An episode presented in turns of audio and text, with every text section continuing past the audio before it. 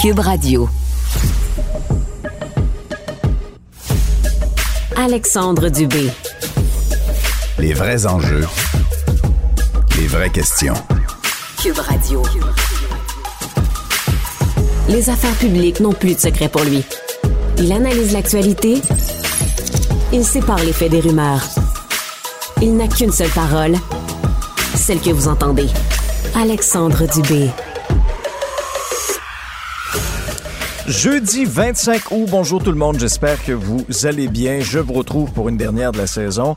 Et euh, c'est un sujet incontournable et je peux pas passer sous silence tout ce qui se passe dans les rues de Montréal. Encore une fois, on a eu un été qui a été marqué par les violences et euh, une sortie euh, qui fait réagir de la mairesse Valérie Plante hier. Rappelons les faits.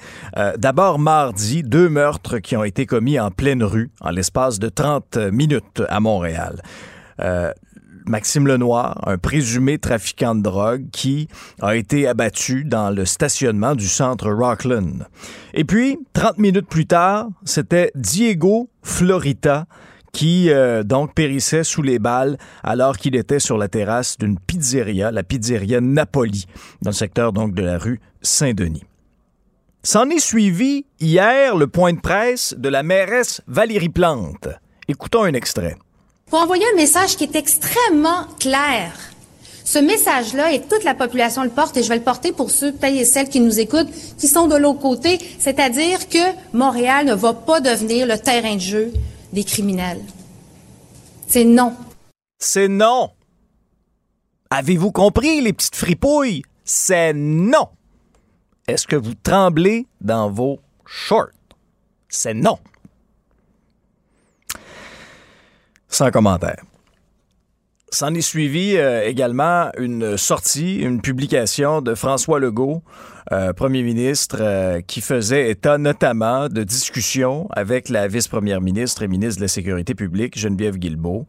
Valérie Plante également, il lui a parlé. Et le premier ministre dit on ne lésinera pas sur les moyens pour remettre de l'ordre et protéger les citoyens.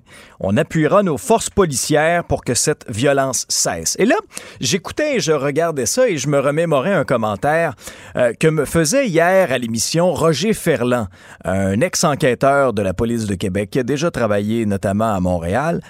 Et il me disait dans la discussion, on a la police qu'on mérite.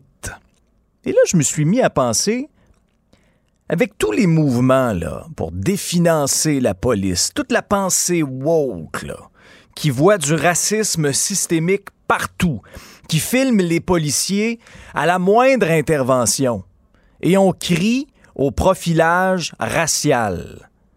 Alors que d'autres intervenants, et ce sera intéressant de parler à Maria Morani tantôt, parle davantage de profilage criminel, donc des individus qui sont criminalisés et qui présentement font ce qu'ils veulent à Montréal parce qu'on n'ose pas les intercepter. Présentement, je comprends qu'on est dans un contexte de négociation avec euh, la fraternité des policiers, mais on a l'impression qu'il y a, il y a des ponts qui ont été coupés entre le service de police et l'administration de Valérie Plante. On sent qu'il y a une tension, là, présentement. On sent que le courant ne passe pas.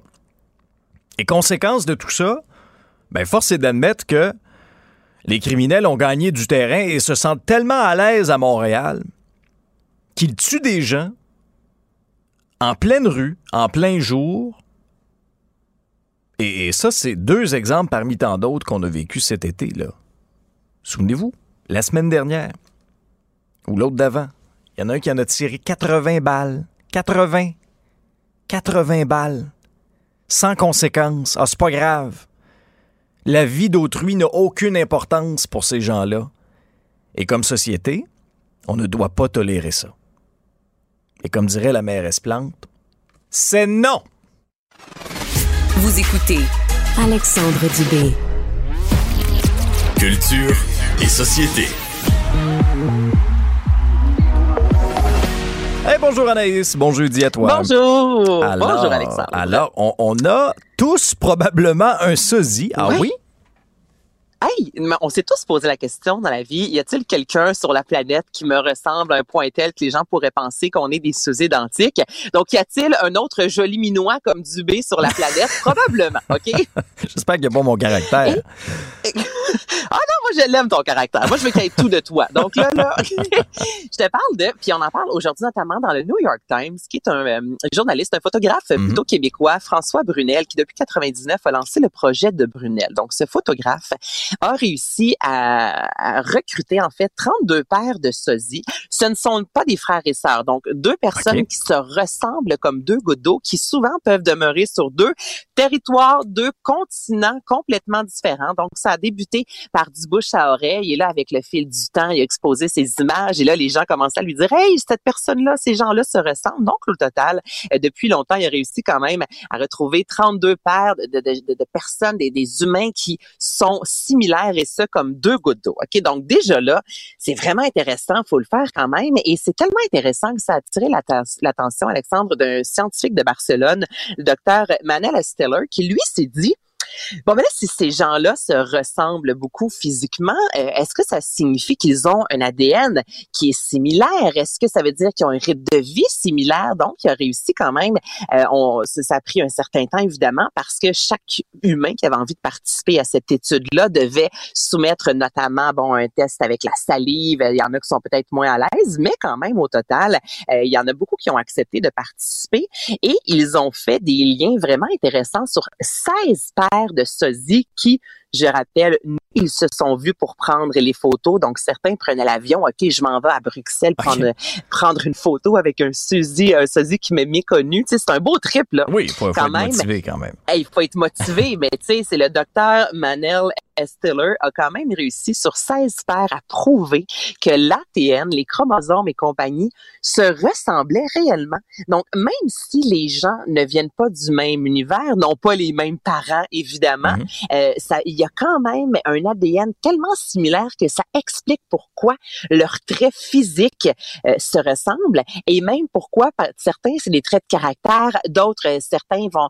sont fumeurs. On a vraiment pu là, pousser ça plus loin, disant lorsque que tu as ce type d'ADN-là, euh, tu vas avoir des, traits similaires en termes justement de caractère, de, mode de vie. Donc, ça montre que sur la planète, même si euh, on n'a pas de, de frères et sœurs ou on peut en avoir, c'est pas impossible d'avoir un sosie ou presque identique euh, ailleurs sur cette belle planète-là. C'est fascinant. c'est fascinant de voir ça. C'est vrai, c'est fascinant de voir ça. C'est incroyable. Allez voir François Brunel. Puis écoute, pour qu'on en parle quand même dans le New York Times, c'est que là, ça fait le tour de la planète. Alors, prenez quelques minutes aujourd'hui. Là, évidemment, vu que ça fait la une partout, allez sur le New York Times, vous allez voir des images passées. Donc, c'est vraiment, il y a notamment euh, la comédienne Marie-Chantal Perron, québécoise, qui a participé à ça. Peut-être tu vois l'image des deux. Écoute, euh, euh, il y en a qui sont peignés pareil. Les deux, on va avoir, exemple, des cheveux frisés. Donc, c'est pas juste seulement de vous avez le même regard, le même nez, les mêmes lèvres. Non, non, c'est la, couleur, la pigmentation des cheveux, la façon des fois même de, de votre coupe vous connaissez pas et au final, vous avez les deux euh, une coupe de cheveux similaire. Écoute, c'est flyé ah de voir. Je, regarde les photos. Je regarde les photos au moment où on se parle. C'est vraiment impressionnant, honnêtement. Ils sont peignés pareil. Qui... Ça a l'air des jumeaux. Ben oui, puis ils n'ont pas, la même, ils, ont pas la même langue, ils viennent ils se connaissent pas du tout. Et euh, en raison de leur ADN, justement, ils ont des goûts même souvent qui vont être similaires. C'est incroyable. Donc, on a peut-être tous un souci sur cette fameuse planète Terre. c'est vrai. Bon, euh, maintenant, ça c'est moins drôle. Des participants au festif qui euh, auraient été irrespectueux envers les commerçants. Exactement. Donc, euh, Festival de Baie-Saint-Paul, euh, un festival qui est incroyable, soit dit en passant. Et euh, il y a les propriétaires de deux restaurants, notamment La Bature et chez Pinot, qui depuis quelques temps déjà, c'est pas la, pas la première fois qu'ils qu lèvent le drapeau rouge, je te dirais, disant, écoutez, il y a, y a du grabuge, tu comprends? Ils ont dit, c'est vraiment pas, on en parle notamment aujourd'hui dans les médias, tu sais, puis on dit, ce n'est pas du tout contre le festif parce qu'on adore ce festival-là, ça nous donne une portée, évidemment, il y a des retombées économiques, mais la réalité, dit, c'est que souvent, les festivaliers qui vont entrer intoxiqués, qui envoient littéralement promener chier, je veux dire, là, les employés. Puis, ils ont euh, raconté également que leurs terrasses vont été fermées. Donc, il y avait une petite chaînette en périphérie de la terrasse. Et il dit, il y a des gens qui ont retiré cette chaînette-là, qui, ont, qui sont allés sur la terrasse, qui ont tassé les chaises, qui ont laissé des magots de cigarettes, des, euh, des, des, consommations vides au sol. Donc, il y a vraiment un manque de, de, de respect, en fait, de la part de pas tous les festivaliers, là, je tiens à le mentionner. Et ce qu'il déplore, en fait, c'est que depuis 2019, tu sais, qu'on a dit, écoutez, il faudrait faire quelque chose. Et la ville, à quelques reprises, a dit, on vous entend, on va tenter euh, de, de, de, rectifier le tir. Il y a quand même la SQ qui est là. Il y a des policiers, mais ça continue à de perdurer chaque année. Donc, c'est triste parce que ça donne une mauvaise image et de nombreux festivaliers sont extrêmement, Alexandre, respectueux. Puis moi, j'ai pogné de quoi? Euh, anecdote, au Rockfest, j'avais avec euh, mon conjoint un food truck. Ok, pendant une édition, on s'est ah dit, on va essayer ça. Ça nous tente de vivre le trip de food truck festival. Et tout le monde me disait, puis moi, j'étais jamais allé au, Rockfest. là, je me disais, ok, c'est mon style de musique, mais les gens me disaient, Anaïs, le Rockfest, ça va être tout croche. Euh, tu sais, c'est du gros, il y a du corn, du gros Grimmskunk, ça va être tout croche, des, des, des punk rockers qui savent pas comment vivre. Et Alexandre, je te jure que de tous les festivals que j'ai fait au Québec, c'est l'endroit où j'ai vu le plus de respect ah avec une clientèle plus âgée, 35, 40, 45, 50, qui consommaient, oui, je veux dire, il y avait de la drogue, il y avait de l'alcool, mais c'était des gens qui quand même étaient capables de consommer, de, de savoir, OK, où mon fond là, quand je bois de la bière? Donc, écoute, bonjour, merci, avez-vous besoin d'aide? Et on s'est promené, on a passé une semaine sur le site et je te jure que la clientèle, le fait d'être plus âgé, ben c'est vraiment, moi, je l'ai senti, c'est venu jouer dans le respect du, du festival en soi, dans le respect des lieux, dans le respect du personnel. Donc, je suis pas en train de dire que ce sont nécessairement des plus jeunes, mais j'aimerais voir le profil des gens qui étaient sur mm. la terrasse. Je pense que ça vient jouer ça aussi un peu, ce manque de respect-là qui, je, ça vient me chercher, je ne la comprends pas. Tu, sais, tu vas dans un festival, écoute, surtout Bessaye pas, il y a tellement d'endroits à aller, aller faire la fête. Lâche le restaurant, s'il vous plaît, là, qui, qui, qui travaille fort, dur et fort pour réussir à faire tourner ça puis à vous offrir un bon service. Ça vient vraiment me chercher, ça. Je sais pas si c'est la même, je sais pas si c'est la même gang de mal élevés qui sont allés cochonner la Gaspésie il y a deux, trois ans. Tu te ah, ça, ça aussi? mon Dieu, en bordure de l'eau, entre autres, ah les images. Mais t'es qui d'envie pour t'en foutre? Je ne comprends pas, je, ne comprends pas qu'est-ce qui se passe dans ta tête pour faire. Je m'en sac tellement que je vais laisser, euh, au-delà des mégots de cigarettes, mes canettes au sol. Euh, je, je, vais uriner n'importe où ça me tente. Le restaurant est fermé. Je m'en sac. Moi, je rentre. Je j'avais oublié ces photos-là de la Gaspésie. Crève-cœur. Mais c'est très révélateur de la période dans laquelle on vit aussi. Hein. Pour certains, on dirait, bon, oui, c'est ça. Je me moine. Et les autres ramasseront. Ils me torcheront. Ils me ben torcheront. moi, ben je, moi, je fais le party. Pas besoin de me torcher. Ah, ça devait être beau à maison, ça? Oh boy. Non, mm. non. Donc, donc euh, c'est ça. J'ai rien d'autre à dire que ramassez-vous puis respectez, s'il vous plaît. Non, mais c'est moralisateur, mais en même temps, ça vient me chercher parce que là, les règles seront de plus en plus strictes et les festivaliers qui sont euh, irréprochables, ben c'est eux au final aussi. Ben, hein, c'est ça. C'est qu'on paye, on paye pour les gens qui savent pas vivre. Et ça, à un moment donné, ça devient vraiment tannant, ça.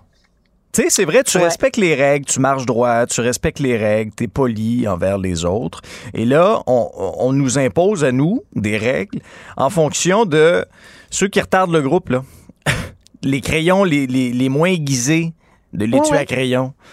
Exactement. Tu sais, puis je te dis, quand je suis cette année, il y avait énormément de sécurité, ce qui est hmm. une bonne chose parce que moi, je trouve que ça me rassure. Mais il y a un endroit où je suis allée où est-ce que les gens allaient euh, euh, au petit coin, en fait, tu sais, puis il y a une clôture où je voyais des gens tenter d'escalader, tu sais, pour monter, entrer sur le site. Il y a des gens qui se lançaient des sacs. Et visiblement, c'est de la drogue qu'il y a là-dedans. Là. C'est pas un acquis certain. Puis, tu sais, je, je, je, je, regarde. Puis là, au loin, je regarde ça, puis je me disais, ben, là, il y a des policiers qui sont arrivés de la sécurité, mais j'étais là, c'est à cause de vous, justement, mm. aussi, qu'on a mauvaise presse lorsque c'est question de festival, puis que ça fait la une. Voyons donc, paye-le si tu peux pas, je, comprends, mais essaye pas de rentrer, viens pas lancer par de la drogue par-dessus les clôtures. Come on! Mais regarde, qui suis-je pour parler, mais en même temps, ça vient me chercher. Moi, dans ce temps-là, moi, dire en affaire, je suis bien content de vivre dans le bois. Toi, ton bois, là. Ben, on, a, on a un petit peu la paix. Mais dans le bois, on peut avoir des voisins aussi. Hein. ah, ben oui. Non, y a, y a en ville, tout comme dans le bois, ça peut être très paisible ou bruyant. Ils sont juste un petit peu plus loin. Euh, Warner Bros. Discovery, qui n'a pas d'argent, Naïs, pour sortir des films, qui doit retarder des suites de, pourtant de grosses productions, des productions hey, Vraiment, là, des gros, gros, ouais, t'as raison, des gros blockbusters. Donc, Warner Bros. Discovery, entre autres, je pense à Bad Girl, le film qui a été, euh, ben, qui ne verra pas l'affiche. Finalement, un film quand même qui a coûté 90 millions de dollars, Alexandre. Et après 90 millions, on se dit, on pense pas entrer dans nos sous, donc on va mettre ça sur la tablette. Écoute, quand on parle d'argent pitché par les fenêtres, mais en même temps, ça fait partie euh, du, jeu lorsqu'on parle de mhm. cinéma puis de cette grosse compétition. Et là, en bourse, euh, on en parle d'ailleurs depuis hier dans le Hollywood Reporter, euh, Warner Bros a perdu près de 20 milliards ok, de dollars, ce qui est une somme colossale, une somme considérable. Et là, ben, on sait à quel point ça coûte, ou peut-être que certains le savent pas, mais lorsqu'ils questionnent un film, on tourne le film, là, c'est des millions, mais ensuite, tout ce qui est marketing, ensuite, c'est vraiment une campagne de séduction Hein, pour donner envie aux gens de venir nous voir, ben ça aussi, c'est des coûts, c'est des voyages à l'échelle mondiale. Je veux dire, ça coûte énormément d'argent.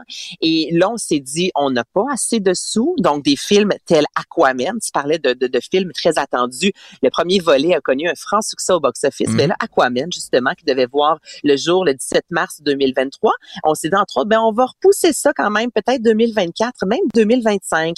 Comme un autre, un autre film, pardon, Shazam, qui était extrêmement attendu, Shazam Fury of the Gods. Bien là, ce film-là, devait sortir en même temps qu'Avatar 2. Puis là, on se dit, Avatar 2 est tellement attendu, euh, on n'a pas assez d'argent pour faire la promotion de notre film.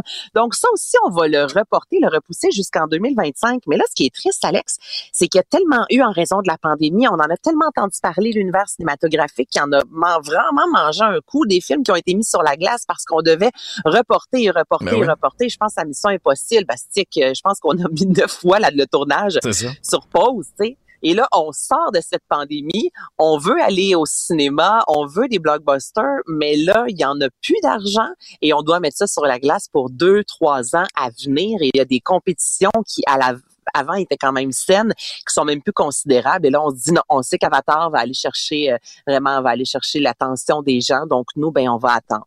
Donc, c'est vraiment triste parce que ce sont des films qui, qui, ça, qui mis euh, sur les étagères et ça a des répercussions également là, sur des séries. Donc, vraiment, tout le catalogue, le Warner Bros. est sur pause presque pour les prochaines années ça, ça augure pas bien, là. Non, non, non, c'est majeur, là. C'est majeur. Puis pourtant, je veux dire, c'est pas n'importe quel ma dernière nouvelle pour finir l'été. T'es bien déprimant. Ah, j'ai comme de m'en rendre compte. Comme j'aurais tout forcé. Trop. Mais sais-tu quoi, Gabo? Je vais, je, vais te, je vais te citer ça positivement. On a oh. des super bons films québécois. Et on en tourne, et ça a été un feu roulant cet été, et il y en aura d'autres très, très bons qui sortiront euh, prochainement. Alors pourquoi ne pas aller encourager? Puis pas juste encourager, moi j'aime aller voir des films québécois parce qu'on fait du maudit bon cinéma ici. Alors pourquoi ne pas aller voir des films québécois à la place? Tiens, regarde, je vais finir ça sur une note plus positive, moi.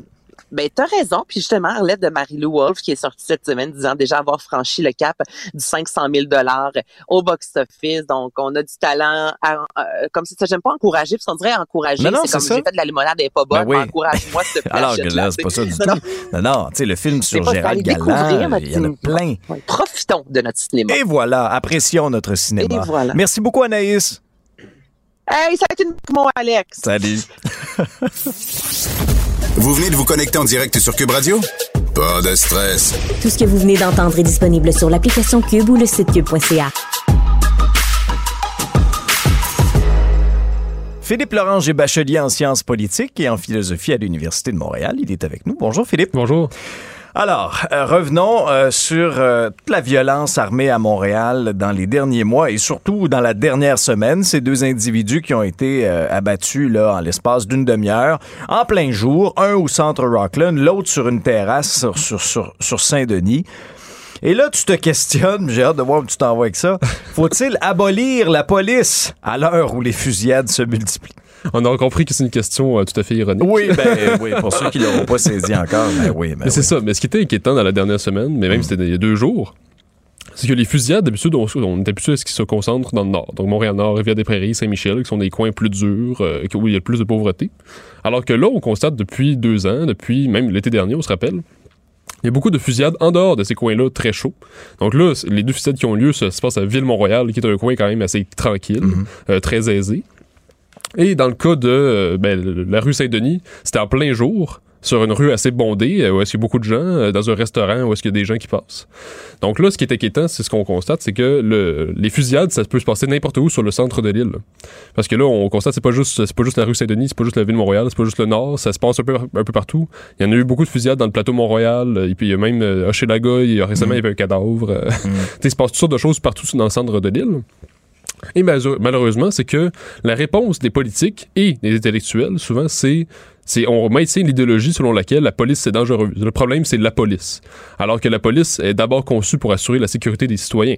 Certainement, il peut y avoir des abus, il peut y avoir des moments où est-ce que des arrestations euh, trop brutales ou des choses comme ça, parfois des cas malheureux où des, innocents peuvent mourir.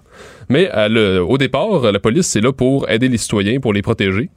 Puis euh, on sait qu'il y a une très grande majorité de policiers qui sont en fait des bonnes personnes qui veulent simplement servir, qui veulent faire leur Ouais. devoir. Là. Mais on les a, quand je dis on, euh, certaines personnes les ont tellement diabolisés, Oui. OK, que là, c'était toutes des racistes. Toutes les, informa- toutes les arrestations et les interpellations, c'était du profilage racial. Mhm. Je veux dire, mets-toi deux minutes là, dans la peau, dans les souliers d'un policier à Montréal ou d'une policière qui essaie de bien faire son travail. Ah oui. Parce que c'est pas vrai que c'est toutes des racistes. Non, là, ça, J'achète non. pas ça deux minutes. là, Mhm. OK? Mets-toi dans leurs souliers, dans leurs bottines. Là, Puis là ils s'en vont patrouiller. Là. Puis là, ils ont cette pression-là constamment. Ben oui, absolument. Est-ce qu'on peut comprendre peut-être un- une espèce de démobilisation au sein du SPVM? Est-ce qu'on peut comprendre aussi que les gens restent pas dans cette organisation? Ce que je trouve intéressant ce que, de ce que tu dis, c'est que ce, ce type d'interprétation-là des, des événements, on l'entend pas souvent tant que ça dans les médias. Très souvent, à Radio-Canada, le devoir, on va dire la police, c'est raciste, Mm. puis euh, c'est la pire affaire qu'il n'y a pas sur la Terre. Mais quand, on- quand est-ce qu'on va voir les policiers pour leur demander leur avis? Écoute-moi les souvent. généralités. là. C'est ça, ben ça, moi aussi, ça m'énerve. Ah, Parce que c'est certain qu'il y a eu des cas de racisme, j'ai aucun problème à le croire. Mais il faut les dénoncer. Ben oui, exactement. Et je suis le premier à le Ben faire. oui, c'est totalement inacceptable. Mais la très grande majorité des policiers veulent bien faire leurs choses. Et récemment, ça me fait penser à une chronique de Richard Martineau euh, qui parlait justement. Euh, il était il était allé au, au service de police. Mm. Puis là, il y avait une policière qui lui parlait puis qui lui disait ben, il y a de moins en moins de policiers, il y a beaucoup de démissions. Pourquoi? Parce que justement, ils ne sont pas soutenus et ils ont peur, comme tu dis, ben, de, de se faire filmer puis que les images circulent sur les réseaux sociaux puis qu'on dise Puis tu mets juste un petit bout. ben oui, Tu mets pas toute 30 l'intervention. secondes. euh, Tu mets juste un petit bout. Ben oui, mais c'est facile après ça de dire, ben regardez, arrestation brutale, euh, c'est vraiment musclé. Oui, mais qu'est-ce qui s'est passé avant? Qu'est-ce qui s'est passé après? On n'a aucune idée. On n'est pas contextualisé. Puis le problème, c'est qu'on l'a, avec l'ère des réseaux sociaux, on vit à l'ère des, de- des petites capsules qui durent 30 secondes, la petite story Instagram, euh, TikTok. Donc tout va très vite, tout se partage très rapidement. Et toutes sortes de lobbies qui se disent antiracistes, mais qui sont surtout pour moi racialistes, c'est-à-dire qui catégorisent les gens selon leur couleur de peau. Euh, ben, ces gens-là vont beaucoup partager les, les vidéos en disant, vous voyez, la police, c'est encore raciste et ci et ça. Mais ce qui se passe concrètement sur le terrain, c'est que là, les policiers, de plus en plus, ont peur d'arrêter des gens de toutes sortes de couleurs parce qu'ils ont peur de se faire traiter de racistes constamment. Alors, qu'est-ce qui se passe? C'est pas que, c'est pas que les gens de minorité sont plus protégés puis qui sont plus, qui sont, qui ont plus de liberté face à la police. C'est que là, c'est la loi des gangsters, des voyous qui s'impose. C'est ça qui se passe dans le nord de l'île, là. C'est- c'est- vu, si la police s'en va, si la loi coercitive de l'État n'est plus là, mais c'est la loi des voyous qui s'impose. Puis je pense pas que, quand on va voir les, les gens qui vivent là comme tels, là, qui, qui se passent pas dans, souvent dans les médias d'ailleurs, mais les, les familles de toutes sortes de couleurs de peau qui vont dire, ben regardez, moi j'aimerais ça qu'il y en ait des policiers parce que j'ai peur pour la vie de mes enfants puis des adolescents et tout ça. C'est un climat euh, social qui est inquiétant dans plusieurs quartiers, puis je blâme pas les gens d'être euh, d'être inquiets, puis de, de se questionner est-ce que je veux encore vivre moi avec ma famille dans ce quartier-là? Ben oui. Euh, Je les comprends totalement. Ben oui. Quand quand quand il y a des coups de feu, là, quand ça tire du fusil sur la rue en plein jour, à deux trois coins de rue, à deux trois mètres de chez toi même, je, comprends cette euh, ce- ce- cette mise en question là, cette remise en question là. Mais tu sais, peux-tu blâmer un policier de venir essayer par exemple de faire carrière à Montréal, de voir ce qui se passe, puis après ça se dire Oh, ouais, là, regarde, moi, je peux travailler en Non, c'est ça. périphérie, là. Je peux travailler sa couronne nord, sa rive sud. Je vais être bien payé quand même. Je vais faire mon devoir, mais j'aurai pas ça. à dealer oui, avec ça. Mais cela dit, euh, on sait qu'en France, il y a une culture antipolicière très forte, qui vient de loin. là. Ça fait longtemps que les Français ont le sang bouillant, puis qui n'aiment pas l'autorité, puis qui critiquent leur autorité. Ici, au Québec, c'est un peu moins le cas. Euh, dans la majorité de la population, on est plus du genre à appuyer les policiers, euh, à les aimer. Mais il n'en demeure pas moins que depuis plusieurs décennies, on parle d'une crise de l'autorité en Occident, qui fait en sorte que la police est très mal Mm. vue. Puis de plus en plus, on veut comme qu'elle n'ait plus son... Par exemple, il y a des projets pilotes pour qu'elle n'ait plus euh, de pistolet, qu'elle n'ait plus d'armes comme telle. Puis qu'on aurait juste une espèce de patrouille Ben qui, oui. euh, qui Ça- serait juste là. Ça va être pratique, ça, contre les gens qui tirent du gun en pleine rue à Montréal. Tu, vas- tu vas leur répondre quoi? Tu vas faire comme la mairesse, tu vas faire que tu vas leur dire non. C'est ça. C'est non. Non. Non, ça finit comme ça, c'est ça.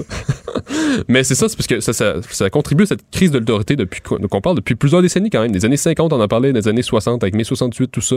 Puis là, tout ça s'est radicalisé avec le temps. Puis là, aujourd'hui, on, on est rendu à l'ère où, même s'il y a de la criminalité, il y a beaucoup de violence, on dit, ben là, on l'a vu justement hier, il y avait la petite controverse du collège de Maisonneuve, sur laquelle Ouais. je voulais revenir un peu. Vas-y, vas-y. Mais ce qu'il faut savoir, c'est que, bon, dans le collège de Maisonneuve, l'agenda de l'association étudiante euh, parle, parce qu'il y a un- il y, a un texte dedans euh, qui dit, bon, ben, il faudrait abolir, abolir la police, au même titre que nous avons aboli l'esclavage. Donc, euh, donc comme Wow. si... Ça, c'est dans l'agenda. Oui, oui, oui, ça dit carrément. C'est dans l'agenda C'est l'agenda de l'association étudiante. OK. dit. Le- le- le- la direction du collège s'est dissociée de cet agenda-là. Mais il n'en demeure pas moins que cet agenda-là circule. Puis bon, ça- c'est des gens qui vont. qui vont ben, ça fait dans la promotion de, de l'école, si on veut, là, quand même. Il enseigne-tu la technique policière? Oui, c'est ça. C'est ça Ah! qui est assez drôle. là. C'est pas pire, ça va bien. Parce que justement, l'image circulait, avant que les médias en parlent, l'image circulait beaucoup dans les milieux des, des é- des étudiants de technique policière. Parce que là, on se disait, ben là, franchement, j'étudie là, puis en même temps, il y a un agenda qui dit que j'ai pas le droit d'exister. là.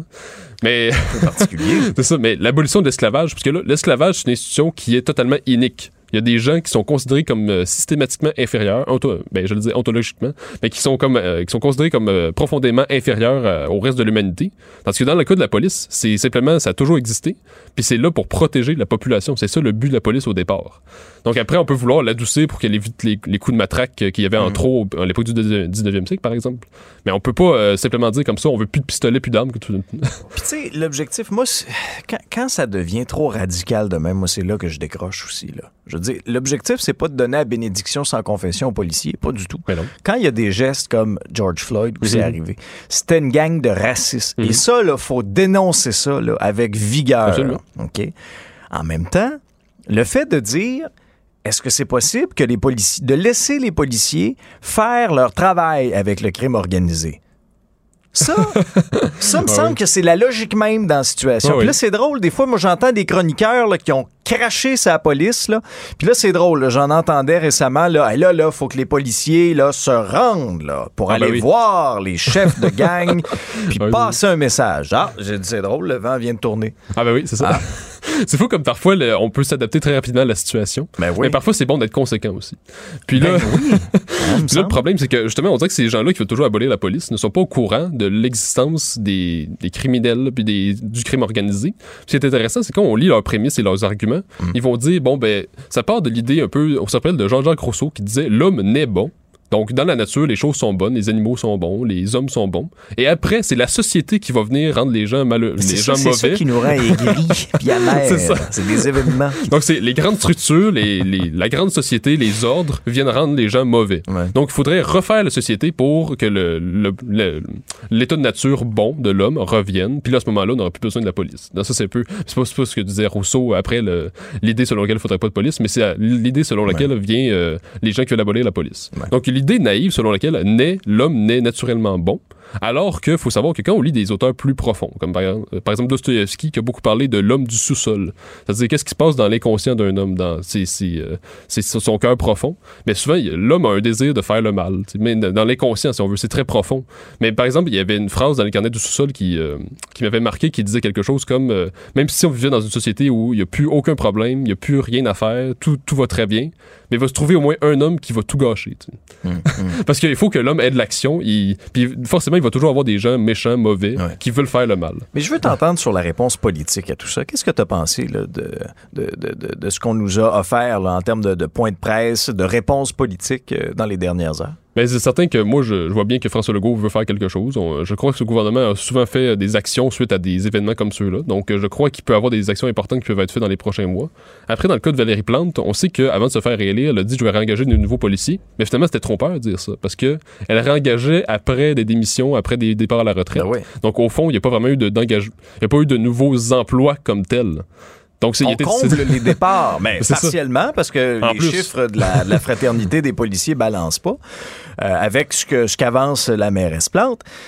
Donc, c'est ça. On vient, on vient juste comme remonter l'effectif dans le sens que ceux qui s'en vont, on les remplace. Ben oui, c'est tout. Mais on en a, on, ra- on rajoute pas de policiers Non, dans les ça. rues. là. Puis justement, les, les témoignages de policiers disent ben, il nous en faudrait plus. Il y en a plusieurs qui disent ça, il nous en faudrait plus parce que là, il manque de gens. À un moment donné, s'il y a deux fusillades dans l'espace d'une demi-heure, ça prend des gens pour faire ça. Là. Puis ça prend toute une équipe, ça prend des heures pour analyser toute la situation. Donc là, si on manque d'effectifs puis on n'en engage pas de nouveaux, il y a un vrai problème. Donc je pense que Valérie Plante n'est malheureusement pas à la hauteur de la situation parce que ça fait plusieurs, ça fait plusieurs mois, même plusieurs années qu'on parle de fusillade. Euh, le phénomène se radicalise, puis il n'y a pas d'actions qui sont faites comme telles. Puis souvent, on va dire, ben, faudrait un meilleur, euh, faudrait, je sais pas moi, un contrôle des armes à feu. OK? Mais, tu sais, peux-tu nommer le problème? D'où est-ce que ça vient, les armes à feu? On sait que ça vient de certaines places, euh, de certains, de certaines réserves, même. Oui, Euh, parce les que- États-Unis, certaines réserves, puis après ça, ça, dans la c'est rue à parce que Montréal. C'est-à-dire, c'est pas vrai que, par exemple, les Premières Nations, c'est tout du bon monde. Tu sais, parfois, il en arrive qu'il y a aussi des criminels parmi ces gens-là. Puis malheureusement, dans les réserves, on sait qu'il y a des places où est-ce que ça circule les armes. Mais ça, c'est des- euh, ça, c'est dit là, par, de plus en plus par, par des, des policiers à la retraite, même des, des- gens qui sont toujours actifs. Le chemin des armes, il est connu. Moi, je me souviens Mhm. Ben oui. d'un excellent reportage à JE du collègue de Niterio qui, qui remontait là, la route des armes. Les États-Unis, les réserves, sur le bord de la Ah oui. frontière. Puis après ça, ça se ramasse dans la rue à Montréal. Ben oui. T'sais. Puis comment ça se fait que des jeunes réussissent à s'acheter ça, t'sais, à coût de, de, mettons, 5000 pièces le fusil? Ça vient d'où cet argent-là? Et tabarouette. Ils ont pas, cassé, ils ont pas juste cassé leur petit cochon, certains. Non, c'est ça. mais là, on sait que c'est après euh, proxénétisme, puis euh, drogue, puis bon, tout ça. Alors Mais- ça, mais non, mais ça, faut pas fermer les yeux, là. Non, non, les, mêmes qui dénoncent, là, le- le- le- qui veulent définancer la police, là, Ben oui. ils vont-tu fermer les yeux sur tout ce que le crime organisé Ben, fait c'est ça, aussi? le problème. Puis quand je dis ça, le ouais. crime organisé, là, j'y vais en- je veux dire, at large, là. Mhm. Tu sais, je veux dire, que ce soit la motards, mafia, ça, que ouais. ce soit les motards, Mhm. peu importe. Là. Mhm. Moi, je sais pas personne. Tu sais. Mais ça n'a aucun sens ce qui se passe à non, Montréal, non. présent. Mais le problème, c'est que justement, ces idéologues de gauche vont nous dire, ben, s'il y a de la violence, parce que c'est des gens qui sont victimes de pauvreté, qui sont victimes de discrimination systémique, tous ces arguments-là. Alors que, ben, s'il y a des crimes, il y a des, des organisations criminelles qui sont bien organisées, comme tu as nommé, et qui ne vont pas disparaître du jour au lendemain, et qui ne vont pas disparaître tout, tout court. Et là, Et ils ne sont pas inquiétés du tout. Ah, Présentement, ben, ben, surtout pas. euh, Présentement, que- il n'y a personne qui trempe dans leur short. Ben non, puis on se rappelle. Personne. Je rappelle qu'il y a plusieurs mois, je me rappelle que la ville de Montréal, la police était allée voir euh, les, organisations criminelles pour leur dire calmez-vous. Non, mais c'est ça, c'est un aveu de faiblesse incroyable. C'est-à-dire, la police va voir les organisations criminelles pour dire pourriez-vous quand même trouver un accord, quelque chose? La police n'est même pas capable de, de faire la loi. Pourquoi? Non. Parce qu'il manque d'effectifs, il manque d'appui. Dans des situations comme ça, puis d'anciens policiers me racontaient aussi, ils mettaient de la pression. Ils débarquaient dans les bars de ces gens-là, dans ça. les restaurants. Puis, tu sais, ils leur disaient, check tes claques parce qu'on est là. ça, on dirait que ça, on n'ose plus. On est Non. là, puis là, on leur répond simplement, excusez, là, on veut surtout pas, là, Non, vous ça. déranger, là, mais c'est parce que là, vous tirez dans la rue, ce serait-tu possible? Juste d'arrêter, s'il vous plaît, Oui. mais on veut pas que vous vous sentiez offusqué, là, parce qu'on vous dit ça. Ouais, ben moi, souvent, je- ce que je, ce que je vois, ce que je, moi, j'appelle ça la comédie de l'impuissance. Parce que souvent, on les voit, les policiers, les agents de sécurité un peu partout. Souvent, ils essaient de dialoguer. Puis on les voit avec des gens très fatigants dans la rue. Pas juste des, pas juste des tueurs, mais des gens qui peuvent être très énervants pour, la- pour les gens tout court. Puis ils vont essayer de dialoguer, puis prendre le temps. Puis ils vont pas. Tu sais, il y a- y a- de moins en moins, l'action coercitive est très mal vue. Donc, euh, c'est comme, euh, de moins en moins, on Ouais. veut, on veut, on n'accepte pas l'autorité, on n'accepte pas qu'il y ait quelqu'un qui vienne arrêter, qui vienne euh, Non, appeler. mais ça dépend. Quand vient le temps de nous donner une étiquette, par exemple, sur Oui, non, l'autoroute ou un stop, ah, là, par exemple, ils sont là, là. Ouais, oui, c'est ça. Ah, là, ils sont là, là. Puis là, ça, il n'y a pas de problème. On va prendre le carnet, on va ouvrir le carnet, puis là, on va peser fort sur le crayon. Ça, ça, il n'y a Oui, pas oui, de ça. problème. Mais c'est parce que ça tire du fusil à Montréal. C'est ça, parce que là, il y a comme un, y a un écart que tu vois très bien, c'est que il y, a, un écart entre l'action qui est toujours là, systématique envers les gens qui font des, des petits délits de la vie de tous les jours, comme paroler trop vite, brûler un stop, etc. Mais dans le cas de, de réels crimes violents, dangereux, qui, qui bon, c'est ça, dangereux, mais là, on- l'action policière est beaucoup moins là parce qu'on craint, on craint pour notre vie, puis il n'y a pas assez d'effectifs, il n'y a pas assez d'appui populaire, on, on craint d'être limogé en raison d'une vidéo euh, non contextualisée Mais- qui circulerait. Mais comme société, ça, on doit se questionner là-dessus, puis on doit Ben oui. les adresser, ces choses-là. Ben oui, parce que si on veut, de nos jours, euh, par exemple, euh, moi je viens de la, de la Montérégie, ben souvent, les- beaucoup de gens disent euh, Montréal, c'est pas une place pour élever des enfants parce que de plus en plus, là, il y a beaucoup de bruit, beaucoup de chantiers de construction. Puis là, en plus, il y a de la violence. Ben là, Ouais. euh, si on voit notre enfant en, en danger comme ça, tu sais, moi-même, qui a pas un, pour- ça fait juste un an que j'habite à Montréal, mon cercle social est moins fort que, par exemple, quelqu'un qui est né à Montréal comme tel. Et les deux fusillades qui ont eu lieu il y a deux jours, je connais des gens qui étaient proches, aux deux. Ah oui, hein? Es-tu sérieux? Ben Mais oui. quand même, c'est révélateur. C'est quand même incroyable. là. Ouais. Donc là, ce que ça veut dire, c'est que n'importe qui peut, peut voir une fusillade de ses propres yeux, peut l'entendre à. Montréal. Ah oui.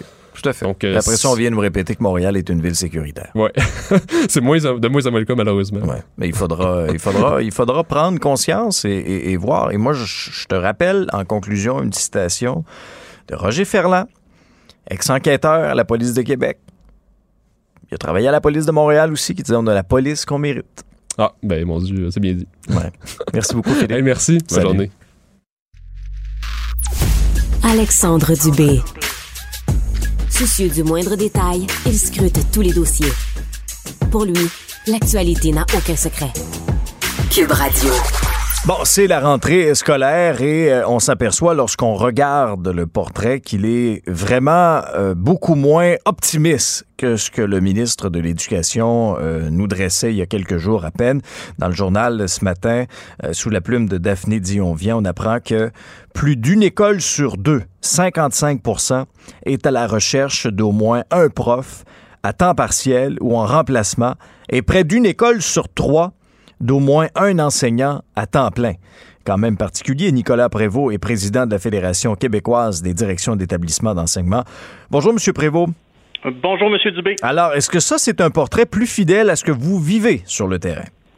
Oui, ben, on, sonde vraiment l'ensemble de nos directions d'école euh, à travers le Québec là, et euh, on voit que cette tendance-là, encore ce matin, là, on a eu encore euh, plusieurs réponses et on voit que cette, les chiffres ne changent pas. Là. On est toujours à l'heure où on se parle là, à 70% de nos écoles qui ont pu qui ont tout leur personnel à temps plein, mais quand même 30% des écoles sont toujours à la recherche d'un enseignant à temps plein.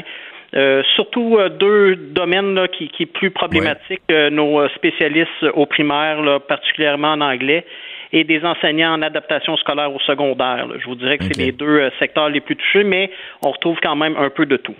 Quand vous nous dites les chiffres ne bougent pas, ça veut dire que là, ultimement, vous n'êtes pas en mesure de recruter davantage d'enseignants. Comment vous expliquez ça? Mais ben là, on voit habituellement c'est très évolutif. Hein? À chaque jour, euh, bon, mhm. puis on le sait que ça va quand même changer dans les prochains jours aussi.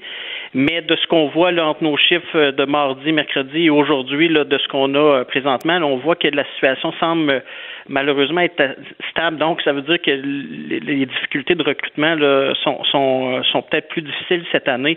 Puis je pense que ça s'explique euh, par le fait que bon, on le vit depuis trois, quatre ans, euh, ce problème de pénurie-là. Là, c'est pas nouveau cette année à l'entrée scolaire. Mais comme on a cherché tellement de, de solutions de plan B et C, même dans les dernières années, à un moment donné, euh, tout cela s'épuise aussi. Là, donc, c'est de plus en plus difficile. En tout cas, c'est le son de cloche qu'on a de nos directions sur le terrain présentement. Ouais, d'une région à l'autre, euh, ça varie, mais de, manière globale, euh, la rentrée, c'est quand? Parce que moi, j'ai des, des, une amie dont le fils rentrait à l'école en Outaouais ce matin. ça varie d'une région à l'autre. Globalement, là, il vous reste combien de temps pour pallier ces postes-là?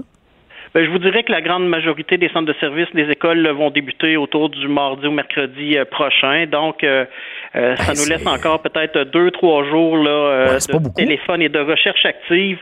Mais bon, non, c'est très, très, très difficile. Puis juste à le dire, c'est triste parce que les gens étaient très optimistes hein, dans cette entrée-là. Les mm. élèves sont contents de revenir à l'école, un contexte plus euh, plus normal. Euh, mais malheureusement, cette difficulté-là vient euh, jeter un peu d'ombre au tableau. Si vous trouvez pas de prof, vous allez faire quoi? Écoutez, on va aller vers des solutions de, trouver des de déplacements de services dans nos écoles. C'est aussi simple, euh, malheureux euh, que ça. On va déplacer des TES qui avaient des services à donner qu'on va peut-être mettre dans des classes.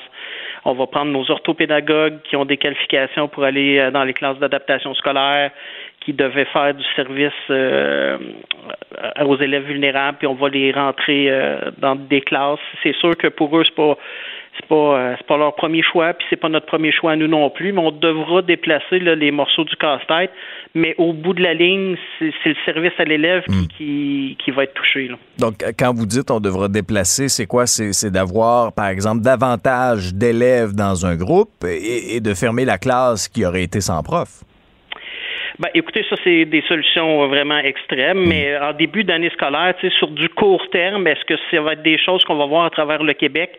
Euh, je, peux vous dire que oui, ça peut arriver qu'on soit obligés de jumeler deux groupes euh, pour poursuivre nos recherches pour trouver quelqu'un. Puis si on, comprend que si on poursuit des recherches à ce temps-ci de l'année, mais c'est sûr qu'on va se tourner aussi beaucoup vers les gens non légalement qualifiés. Là. Ça, c'est clair. Ouais. Mais pourtant, moi, quand je posais la question, est-ce qu'il va y avoir un, un enseignant qualifié dans chaque classe, un adulte compétent dans chaque classe au ministre de l'Éducation, il me répondait oui.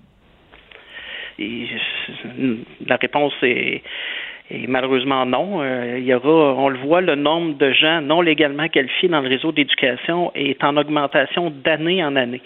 Et avoir l'état de la situation à l'heure où on se parle, euh, ce chiffre-là ne sera pas à la baisse cette année. Il y aura encore plus de gens non légalement qualifiés. Je le répète, beaucoup d'entre eux font un excellent boulot mais d'autres ne font pas un bon boulot et ne doivent pas et ne peuvent pas se retrouver dans, dans notre réseau là, devant des, des, étudiants en classe. Donc, il faudra chercher encore plus loin pour trouver d'autres personnes qui, qui parce qu'au-delà des mm. connaissances techniques, là, euh, on voit souvent l'exemple de, de M. Robert, quelqu'un qui a des aptitudes en littérature, peut aller en français, c'est vrai. On va le diriger vers une euh, maîtrise qualifiante, mais d'avoir une connaissance de la langue euh, écrite, orale, c'est une chose, mais de, de maintenant d'avoir une gestion de classe, d'être un bon communicateur, ben euh, c'est pas donné à tous. Mais, mettons, M. Prévost, on va prendre un exemple dans le concret. Supposons que moi, je ne connais absolument rien en maths. OK? Je n'ai jamais enseigné de ma vie. OK? Je, je me souviens même pas, moi, là, des, variables ou quoi que ce soit. Je sais que 2 plus 2, ça fait 4, mais c'est pas mal ça.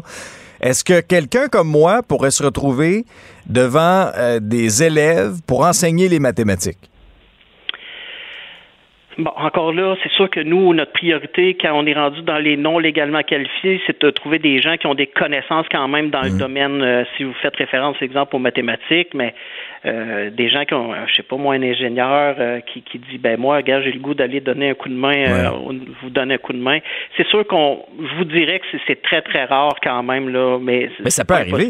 Mais, ça pourrait arriver, parce que, Comme, comme je vous dis, à un moment donné, de... de à chercher des solutions et à creuser et, à, venir voir des gens qui veulent donner un coup de main en éducation. Oui, il y en a, mais à un moment donné, ça, aussi, ça a ses limites. Là. C'est pas. Euh, donc, il faudra trouver des, d'autres solutions, puis on en est dans ces discussions-là, puis on le répète, est-ce que les, nos gens qui sont au bac peuvent intégrer les écoles après deux ans d'études et poursuivre à distance, exemple, pour les deux autres années? Euh, ben, est-ce que ça, ce serait pas peut-être une solution euh, plus acceptable dans le contexte actuel, M. Prévost? Ben, tout à fait, parce que c'est des gens qui, qui ont déjà commencé des démarches pour devenir enseignants, possèdent déjà une base, entrons-les dans les écoles plus rapidement. Euh, un, ça va leur permettre de voir s'ils apprécient ou pas le métier et, et qu'ils poursuivent parce qu'on veut pas descendre les qualifications minimales. On On veut pas aller jusqu'à là euh, présentement, mais est-ce qu'ils peuvent rentrer dans le réseau beaucoup plus rapidement après deux ans au lieu d'attendre la fin de la quatrième année? Ah, du moins à court hmm. terme, là, pour nous donner euh, un, peu plus de, de monde légalement qualifié. Nous, c'est une solution qu'on envisage et on en a discuté d'ailleurs avec, avec le ministre. Oui. Est-ce que vous l'avez senti ouvert? Ben, écoutez, il est attentif, euh, très attentif aux diverses solutions qu'on a apportées lorsqu'on l'a rencontré. On prend aussi d'ailleurs le temps de rencontrer les autres partis politiques. Euh, mais maintenant, au-delà de l'écoute, ça va être de mettre les choses en place, là, de, de, de, mm. de, de, se retrousser les manches tout le monde ensemble, puis on est là pour soutenir, euh, bien entendu, le ministre à ce niveau-là, mais de trouver des solutions là, pour pallier à, à cette problématique. En conclusion, euh, M. Prévost, est-ce que vous craignez que dans le contexte actuel, l'écart entre les plus forts et les plus faibles va continuer de s'agrandir?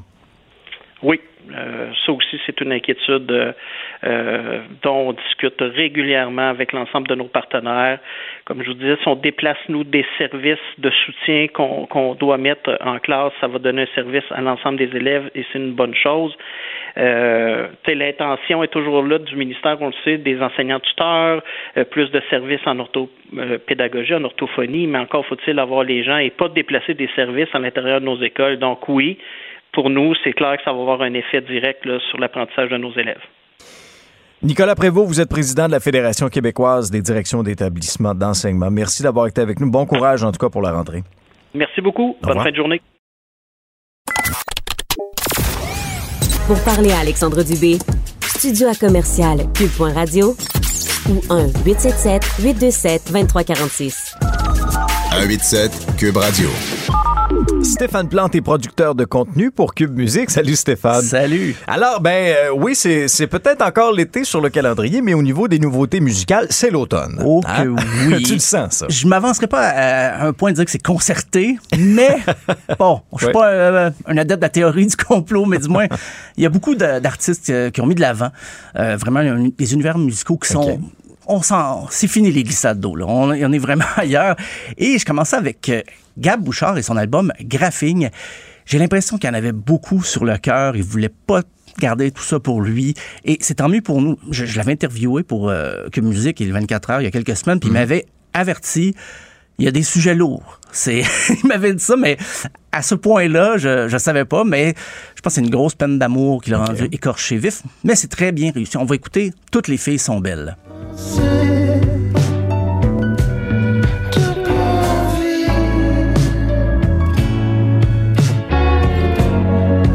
Ne partir avec quelqu'un d'autre que moi. Le nouveau, c'est cool, c'est excitant. J'ai collé mes deux mains dessus. Ça, c'est l'extrait qu'il avait choisi. Et je trouvais c'était quand même un peu slow quand ça a sorti. Ouais. Là, OK, mais c'est dans le ton de l'album, même s'il y a des chansons, les rythmes Uh-huh. sont très variés. Euh, c'est une, belle poésie. On a, on a quasiment envie de le consoler. Oui, De non, on va, on va lui donner un mouchoir. là. dans nos Euh, bras, mais, mais c'est tellement bien réalisé aussi. Oui. Il y a le travail d'Olivier Langevin, Pierre Girard aussi, qui, qui peut s'entendre. Mhm. Mais ça se résume pas non plus au chagrin. Là. Je, je mets beaucoup euh, l'accent là-dessus, mais ça rock. Là. Il y a des oui. solos là-dedans. Puis, tu sais, c'est- il est tout jeune, mais il connaît son rock des années 60-70 à la perfection. Et euh, il y a des beaux passages. Il y a un passage, il dit, je suis tellement fatigué, je fais pas grand-chose pourtant. Mais moi, je dis, tu viens de faire cet album-là quand même, Gab Bouchard. tu peux te reposer, faire une sieste. Euh, dans le plus pop, euh, tu sais, des, fois, j'ai beau me tenir à l'affût, mais il y a quand même des noms de chanteurs, chanteuses. Des fois, je passe à côté. Je... C'est le cas de Pomme, qui est une méga star Ah en oui, France oui, oui, qui est très bonne. que je connaissais de nom et tout ça, mais c'est la première fois que j'écoute un album de manière aussi approfondie. Et j'ai découvert, c'est, c'est, c'est de la pop, pas formaté du tout, c'est très inventif. Ça m'a étonné. Elle s'amuse aussi, il y a des petits sketchs, des petits intermèdes dans son, son album qui s'appelle Consolation. Euh, peut-être qu'elle voulait consoler Gab Bouchard, je sais pas. qu'il y a- mais il y a peut-être un lien, là. on va écouter une pièce, euh, la pièce Nelly. Tes yeux pourraient me voir comme la plus douce des là sur le rebord de mon lit. Ou sur mon dos, sur mon dos, sur mon dos. Je t'aime après la guerre. Ça a été enregistré à Saint-Zénon. Ah au, oui. au Québec. Elle a un ancrage quand même euh, québécois. Oui. euh, et euh, en plus, cette chanson-là parle de Nelly Arcan. Nelly, c'est la, la regrettée Hmm. Oui. autrice romancière Nelly Arcan. Et on sent vraiment que c'est comme si elle, entamait un dialogue euh, avec Nelly Arcan. C'est assez fascinant. J'ai trouvé que c'est un beau clin d'œil. oui. Montrer qu'elle connaît bien la, la- la culture québécoise. Même, si je pense pas que son but, c'était de dire, hey, regardez, moi, je connais la culture québécoise, mais c'est un bon choix de, de, de sujet. Euh, encore très automnal, Jonathan, Jonathan Personne et son album éponyme. Euh, la première fois, quand je l'ai écouté, ce qui est difficile quand on, doit faire des critiques, c'est qu'on n'a pas toujours le temps d'écouter et d'écouter autant qu'on le voudrait pour bien saisir. Mais Jonathan Personne, il y a huit chansons, c'est un album assez court, donc j'ai eu le temps de l'écouter. Ouais. Et euh, on se laisse gagner après quelques écoutes, vraiment, parce qu'au début, le, le vocal avec beaucoup de réverbération, ça se mélangeait à la guitare. J'étais pas certain, mais finalement, je suis conquis. On va écouter la pièce à présent.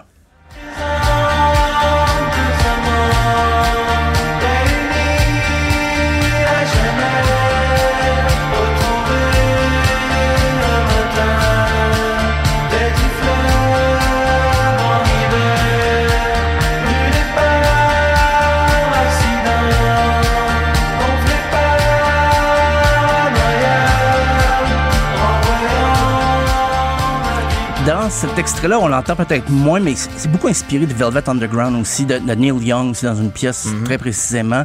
Euh, donc, c'est beaucoup d'ambiance. La guitare est toujours très présente, mais c'est un travail de réalisation d'Emmanuel Etier. Je pense qu'il a collaboré justement avec Jonathan Personne. Les deux ont assisté à la réalisation. Et c'est un travail colossal. Il y a des guitares là-dessus, c'est vraiment... Il y a des couches et des couches de guitares. Je sais pas combien de pistes ils ont utilisées. Est-ce que ça enterre même un peu la voix? Euh, je- J'avais de la difficulté à comprendre moi, les paroles. moi, la première fois, ça a été ça. Mais je- c'est ça, je l'ai réécouté, je l'ai réécouté, pas, pas seulement pour comprendre un peu ce qu'il disait, mais finalement, pour essayer de, de- de- La ligne mélodique est venue me chercher éventuellement. Donc, c'est Ok. c'est pas pour tout le monde. Je dirais pas que ça, ça va jouer dans des des mariages tout de suite. ça va être quand même une pièce qui... Mais ça, ça se laisse apprécier. Puis c'est vraiment un talent d'auteur aussi. euh, quand on justement s'attarder aux paroles un peu plus, c'est des arrangements impeccables. Euh, Jérôme Minière, déjà un peu assez connu, c'est un, un- comment dire, un, un Français bien de chez nous, euh, bien installé, tout ça, qui, bon an, mal an, il sort des albums et c'est toujours une bonne alternance dans des textures, des fois plus acoustique, des fois un petit peu plus techno, mais quand je dis techno, c'est pas pour des raves là, quand même, mais c'est. Il aime un peu euh, toucher à tout. On va écouter la pièce Paruline. Avec ta gueule de gasoline, tu fais fuir les parulines. C'est parce qu'ils disent que la terre est plate que je tourne en rond comme un automate. Dans cette ville, dans cette rue, une forêt disparue, des gestes. Je taille un chemin par ici. Dans tes pensées, je me suis J'ai senti. souvent perçu, moi, Jérôme Minière, je le voyais comme un petit bricoleur de chansons, bidouilleur dans son coin, Ouais, ouais. assez autonome dans sa production. Mais cette fois-ci, je sais pas pourquoi, c'est peut-être l'automne, j'ai porté attention encore plus aux paroles et j'ai découvert un poète, j'ai découvert un philosophe. Oh, rien de moins. C'était, euh, oui, parce que des fois, il se permet des, des, des allitérations. Il joue un peu avec euh, le sens des mots, le- la, tourne, la musicalité, même des mots, des syllabes. Donc, euh, il s'amuse comme un petit fou. Et le, le titre, j'ai dit Paruline, mais c'est Paruline Fée, entre parenthèses, Fée. Donc, euh, Une fée comme une, une, une bonne fée? Une fée des euh, dents? Non, c'est F, E accent aigu. Donc, Ah, c'était, fait, ok, on bon, va chercher. Euh, la prochaine, je pouvais pas passer à côté, c'est la nouveauté de Daniel Bélanger Oui. qui est sortie hier. Euh, ça s'appelle J'entends tout ce qui joue dans ta tête et ça porte très bien son nom. On va, écouter d'ailleurs l'extrait de J'entends tout ce qui joue dans ta tête.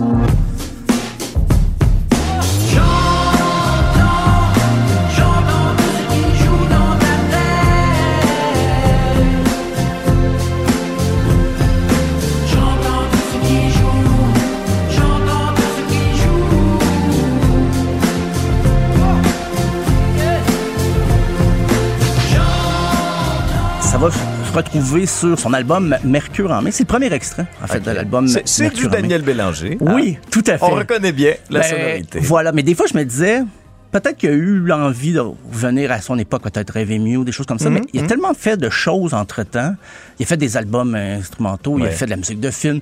C'est un grand talent. Il peut se permettre de faire des fois du Daniel Bélanger. Mais j'écoutais ça, la première fois que j'ai entendu, j'ai dit, je suis certain que ça va devenir un moment fort du spectacle. Les gens vont chanter ça avec lui. Il va pouvoir dire au groupe d'arrêter de jouer, puis la foule va reprendre ça. Mm-hmm. Et puis, ça se peut, je peux me tromper, mais si ça, ça s'avérait, je veux qu'on le souligne, que je l'ai dit ici en premier.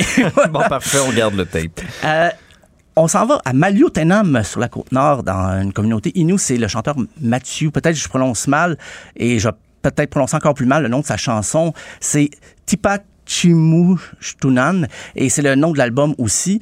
Euh, ici, il fait une collaboration avec Alan Nabi Nakabu. OK. C'est Louis-Jean Cormier, qui, ben, qui, lui, qui vient de cette île, justement, qui est la, la ville à côté de Maliotenam, qui a réalisé l'album. Il joue de la guitare aussi.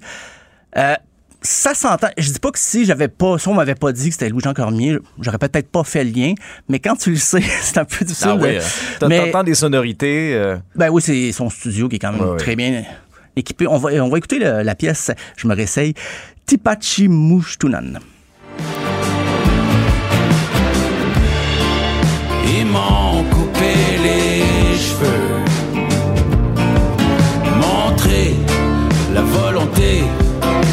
Dieu. C'est qu'il sauvage entre nous deux. Viens donc me le dire dans le blanc des yeux. Il parle ici de le- la, Le la texte est très fort. hein? triste réalité Ah, des, ouais, des pensionnats autochtones et c'est tristement d'actualité. Ah, Euh, on en parle euh, tout le temps et oui, c'est triste que ce soit d'actualité, mais c'est nécessaire d'en Mhm. parler. Et euh, la pièce est en inou. Là, Là, j'ai pris le, le- le bout en français parce que je trouve imp- important qu'on saisisse bien le message de la pièce. Ah, le message est très fort, vraiment. Là. Puis c'est. ben, il- Mario Tenam a une tradition musicale quand même assez forte. Mhm. Ben, on- dans le coin, on pense à Cashton, mais il y en a d'autres. Depuis, il y a beaucoup d'artistes qui, euh, qui proviennent de, de ces Ouais, Ils ont communautés. pavé la voie. Tout à fait. Euh, et termine ça avec des Montréalais, Montana, le groupe Montréalais. Montana, c'est. Ben, il y a Viviane Audette, peut-être qu'on peut connaître, qui est une chanteuse qui roule sa bosse depuis un moment, qui est dans euh, Montana. Et c'est la pièce titre de leur album Rise from the Wreck. was a friend who kept me strong.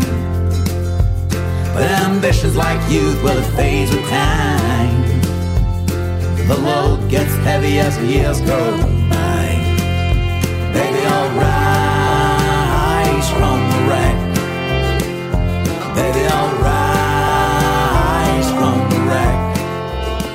On parle de folk, mais c'est assez country. Cet Mhm, oui, ouais, vraiment. est assez country. Euh, ça donne le goût de, de partir, justement. Si on, on est seul, on met le disque de Montana, puis euh, on, on se sent accompagné sur la route.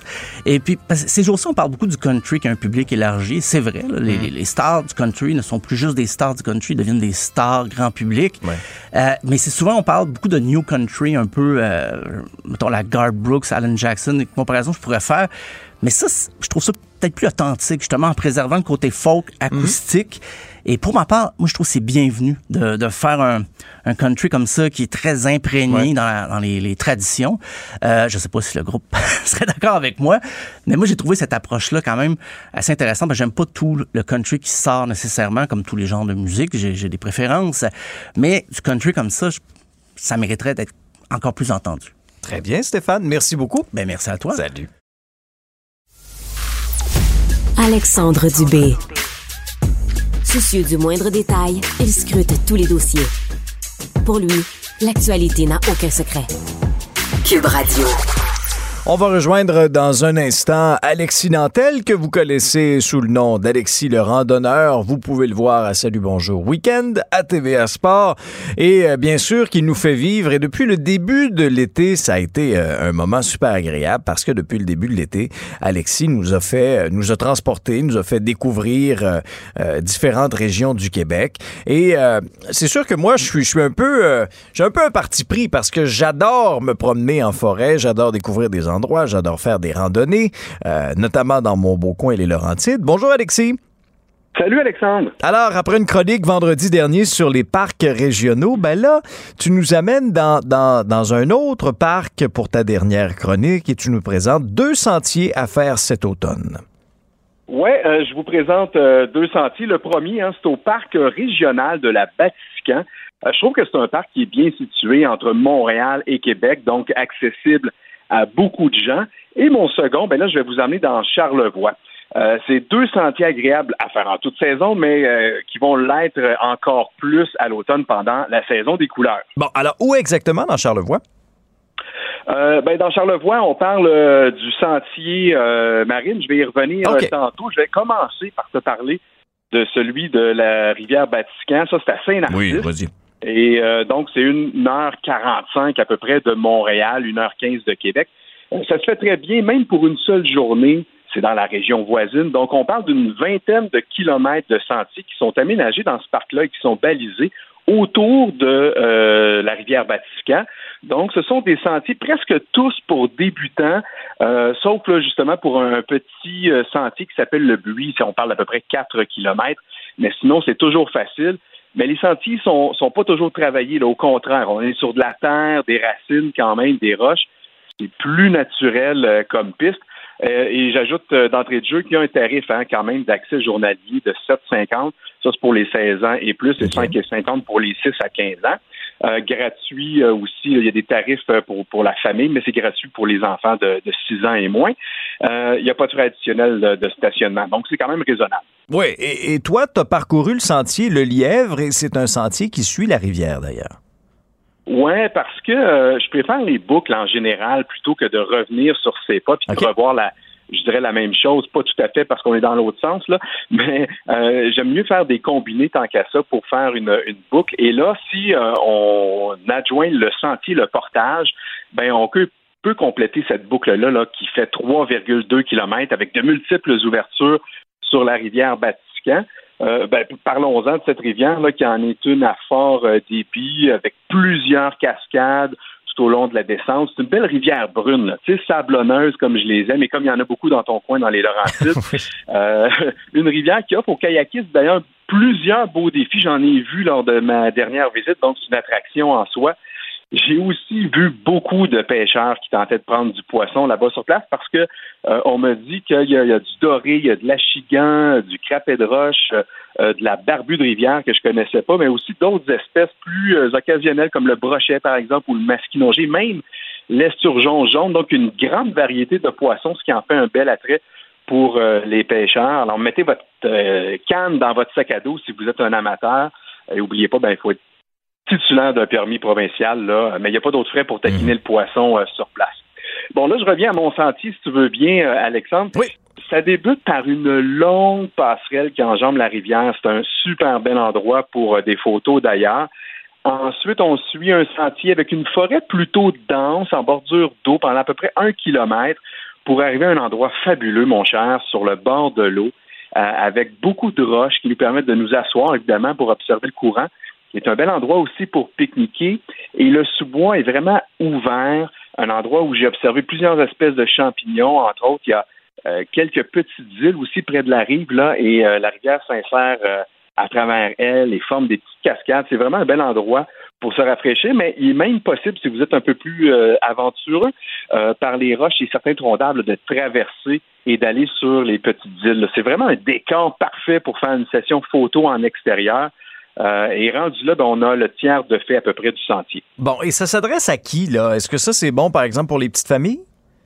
Ah ouais, assurément oui. Euh, c'est souvent un endroit que je suggère d'ailleurs pour débuter la randonnée en famille quand c'est notre première expérience. Euh, tu vois, dans le deuxième tiers, là, on quitte la rivière pour monter dans la forêt. C'est d'ailleurs à ce moment-là qu'on a le plus fort dénivelé. On parle de 80 mètres, là, ce, qui est, ce qui est rien en randonnée.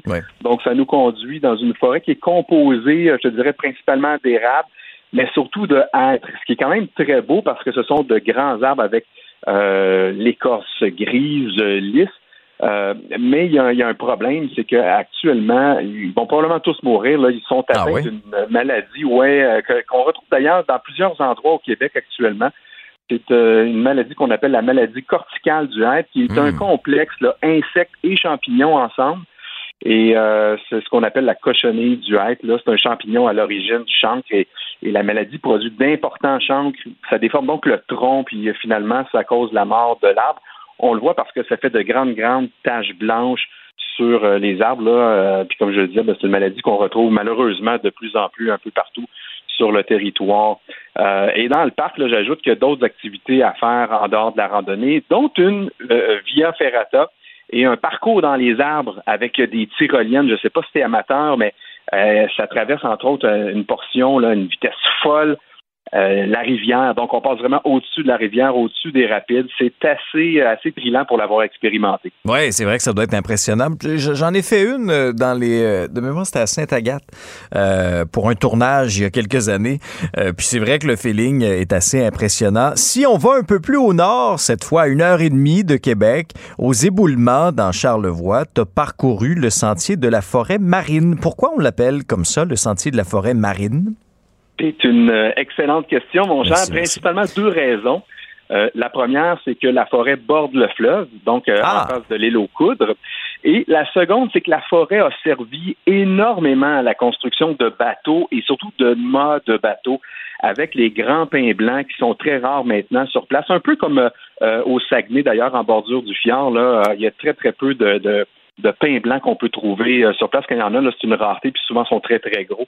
La petite municipalité au bas euh, du sentier, ça s'appelle Saint-Joseph-de-la-Rive. Et autrefois, c'était un petit port là où on construisait des bateaux.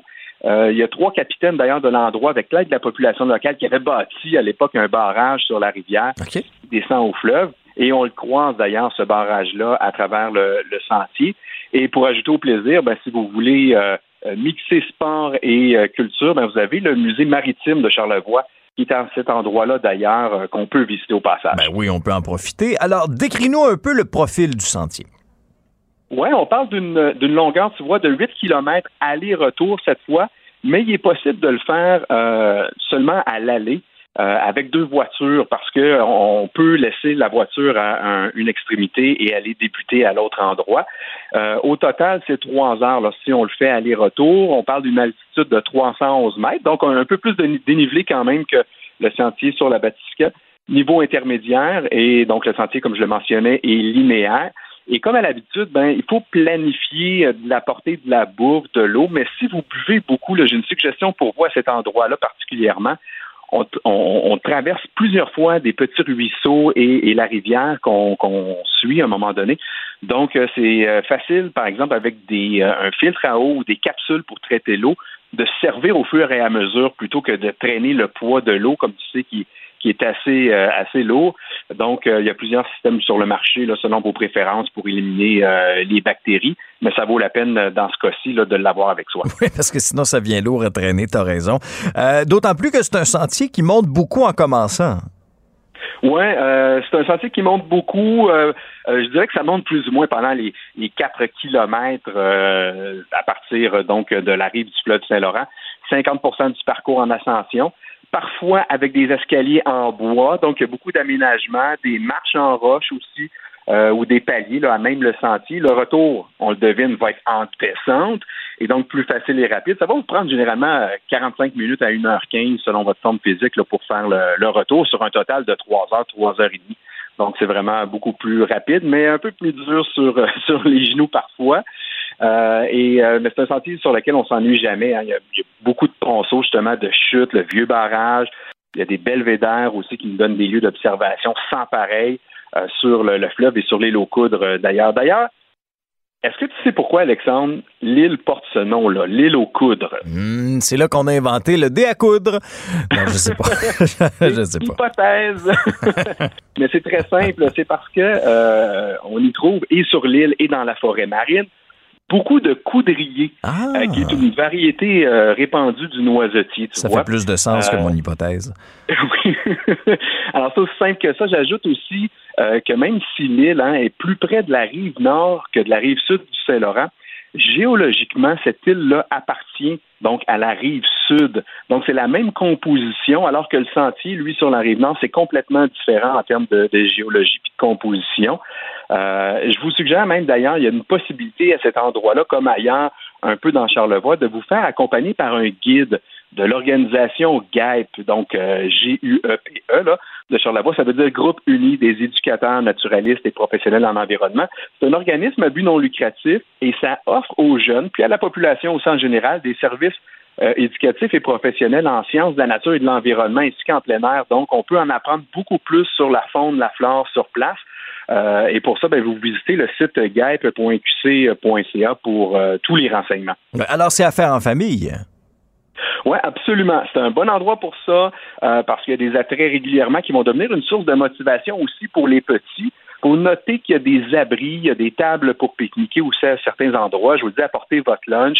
Je veux ajouter, Alexandre, que si vous cherchez un peu d'adrénaline pour compléter la rando, euh, vous pouvez ajouter une demi-journée de canyoning à la chute à Simon, qui est tout près euh, de là. Et c'est Canyoning Québec, là, la même organisation qui opère aussi à Canyon Saint-Anne, euh, qui s'occupe de ça. Et d'une certaine façon, ben, c'est une initiation au monde large de l'escalade. Et par les journées chaudes qui restent encore, là, vous allez euh, vous rafraîchir, il n'y a pas de doute, parce que ben, on descend hein, à, à travers même les cascades et les chutes. là. C'est euh, vraiment, vraiment cool à faire. Ouais, je comprends. Ton conseil de la semaine maintenant, rapidement, tu nous parles d'un équipement hyper important pour le randonneur, c'est-à-dire le sac à dos. Oui, on n'avait pas parlé euh, encore, euh, mais vraiment, c'est important de maximiser l'utilisation qu'on va faire sur le terrain pour notre plaisir.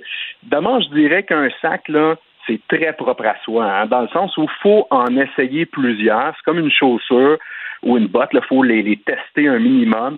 En magasin, les conseillers là, ont à votre disposition des poids spéciaux qui sont des sacs de sable qu'on peut ajouter euh, dans le sac, donc pour se donner une vraie sensation de ce que ça va être notre utilisation. Et la première chose à penser quand on fait l'achat d'un sac, c'est le litrage. Parce que euh, faut euh, penser ben, de quel espace on va avoir besoin, selon quel type d'aventure qu'on va mettre à notre euh, calendrier. Parce que on, on a tendance à le charger inutilement si on le prend trop grand. Alors, je préfère prendre un sac qui est peut-être un peu plus petit, puis penser davantage à ce que je vais mettre dedans. Ouais. Donc, euh, toujours penser euh, à réduire son matériel et le poids au maximum. Parce que, évidemment, si on diminue le poids, ben on diminue nos souffrances. ça, c'est sûr. Puis donc, comment on fait pour, pour choisir la, la- la grosseur du sac qui est appropriée à ce qu'on fait? Ben, je, je vais vous résumer ça vraiment grossièrement parce qu'évidemment, on peut avoir pour euh, une journée ou une demi-journée des plus petits sacs que ça. Mais si vous voulez pas faire l'achat de 5, 6 sacs différents, pensez comme ça. Si vous partez de 1 à 3 jours, donc une fin de semaine, ben vous restez dans le 30 à 45 litres maximum. Je dirais qu'un 30-35, là, c'est probablement l'idéal. Si on pense partir plus longtemps, donc 3 à 5 nuits, là, on parle de longues euh, randonnées souvent, donc ça veut dire qu'on va coucher en refuge ou en, en camping. On parle de 50 à 65 litres. Et si je pense faire 5 nuits et plus, donc une excursion encore plus longue avec du transport de matériel, entre autres brûleurs, euh, réchauds, là, euh, et tout ce qu'il faut pour dormir, donc je pense que 70 litres et plus, c'est probablement le meilleur choix à faire. Bon, et en conclusion, rapidement, qu'est-ce qu'on doit prendre aussi en considération? Ben, la taille du sac, hein, selon euh, sa grandeur, euh, ça s'ajuste, les bretelles. Euh, Il y a des bretelles aussi en S pour les femmes, là, pour pas comprimer la poitrine, qui sont faites vraiment expressément euh, pour ça, avec des ceintures qui sont mieux adaptées aussi aux hanches. Il y a des, des modèles pour les personnes de grande taille. Alors, il faut vraiment bien magasiner. Tout ça est maintenant ajustable et les garanties aussi des compagnies sur les sacs sont en général très, très bonnes et, et longues. S'il arrive un bris ou une déchirure, souvent, on va vous changer le sac assez, assez facilement. Et, et là, ben, maintenant, ben, selon la grosseur du sac, on peut aussi avoir des panneaux dorsaux qui vont être différents. On a souvent vu, par exemple, une moustiquaire, je sais pas si tu as déjà vu ça, qui permet de, de mieux respirer, de mieux ventiler par les, les grandes journées chaudes. Souvent sur des sacs, par contre, qui vont prendre moins de poids, ce qu'on n'aura pas sur des sacs de 60-70 litres. Mais euh, faut vraiment regarder toutes les sangles qu'on a besoin pour attacher notre matériel. Bref, euh, si vous voulez, là, j'ai une vidéo, moi, sur mon site, alexilrandonneur.com, qui explique vraiment comment ajuster votre sac à dos et comment en faire l'achat. Super. Merci beaucoup, Alexis, pour la belle saison. Hey, merci, Alexandre. Ce fut un grand plaisir. J'espère qu'on remettra ça. Salut, mon cher. Salut, bye-bye. Vous écoutez Alexandre Dubé, Cube Radio. Les rencontres de l'heure. Chaque heure, une nouvelle rencontre. Nouvelle rencontre. Les rencontres de l'heure. À la fin de chaque rencontre, soyez assurés que le vainqueur, ce sera vous. Cube Radio. Une radio pas comme les autres. Dominique Gagnon est président de Connect Go. On le retrouve. Bonjour, Dominique. Alex, comment vas-tu? Ben, ça va bien. Un peu nostalgique, hein? Que ça a passé vite cet été? Ça allait passer extrêmement vite. Je suis d'accord avec toi. Euh, merci pour la saison. Je pense qu'on s'est bien amusé à se parler. Mais je réalise à quel point c'est un défi d'être animateur parce que de me lever tous les matins et me dire qu'est-ce qui se passe dans l'actualité, de quoi je vais parler aujourd'hui, c'est quand même tout un boulot et ça demande, je trouve, vraiment un vrai maître de cérémonie d'être capable de parler avec autant d'intervenants. J'ai trouvé ça super intéressant comme exercice, mais aussi ça cultive, je pense, notre curiosité puis notre désir d'un peu plus s'informer. Fait que ça m'a ramené, hein, j'avais un peu arrêté de lire les médias euh. Tous les matins et ça m'a ramené en fait au bon vieux journal puis à ouvrir la télé puis à m'informer de ce qui se passe. Ouais, j'ai beaucoup aimé, euh, Dominique, nos discussions parce que, euh, tu sais, tu nous partageais ton expérience euh, d'homme d'affaires, mais, mais aussi ton expérience de vie. Et, et je pense qu'on pouvait euh, adapter à notre réalité également les conseils que tu nous partageais. Oui, parce qu'il y a un peu, euh, tu sais, être homme d'affaires, et c'est souvent, on a l'image extérieure hein, de l'homme d'affaires qui a l'air solide, qui a l'air fort, mais on reste avant tout des humains. Puis les affaires, ben, souvent, il y a des conseils de dire comment réussir en affaires. C'est aussi un peu des fois comment réussir sa vie, comment réussir des projets qu'on a, la construction d'une maison. Pour moi, c'est une business. Sais, C'est quelque chose dans lequel Oui. on doit avoir une structure. Fait que définitivement, je pense qu'il y a plusieurs conseils ou réflexions qu'on a dans le monde des affaires, mais qui s'appliquent à un million d'autres situations. Et peu importe aussi la taille de son entreprise. Oui, non, c'est clair.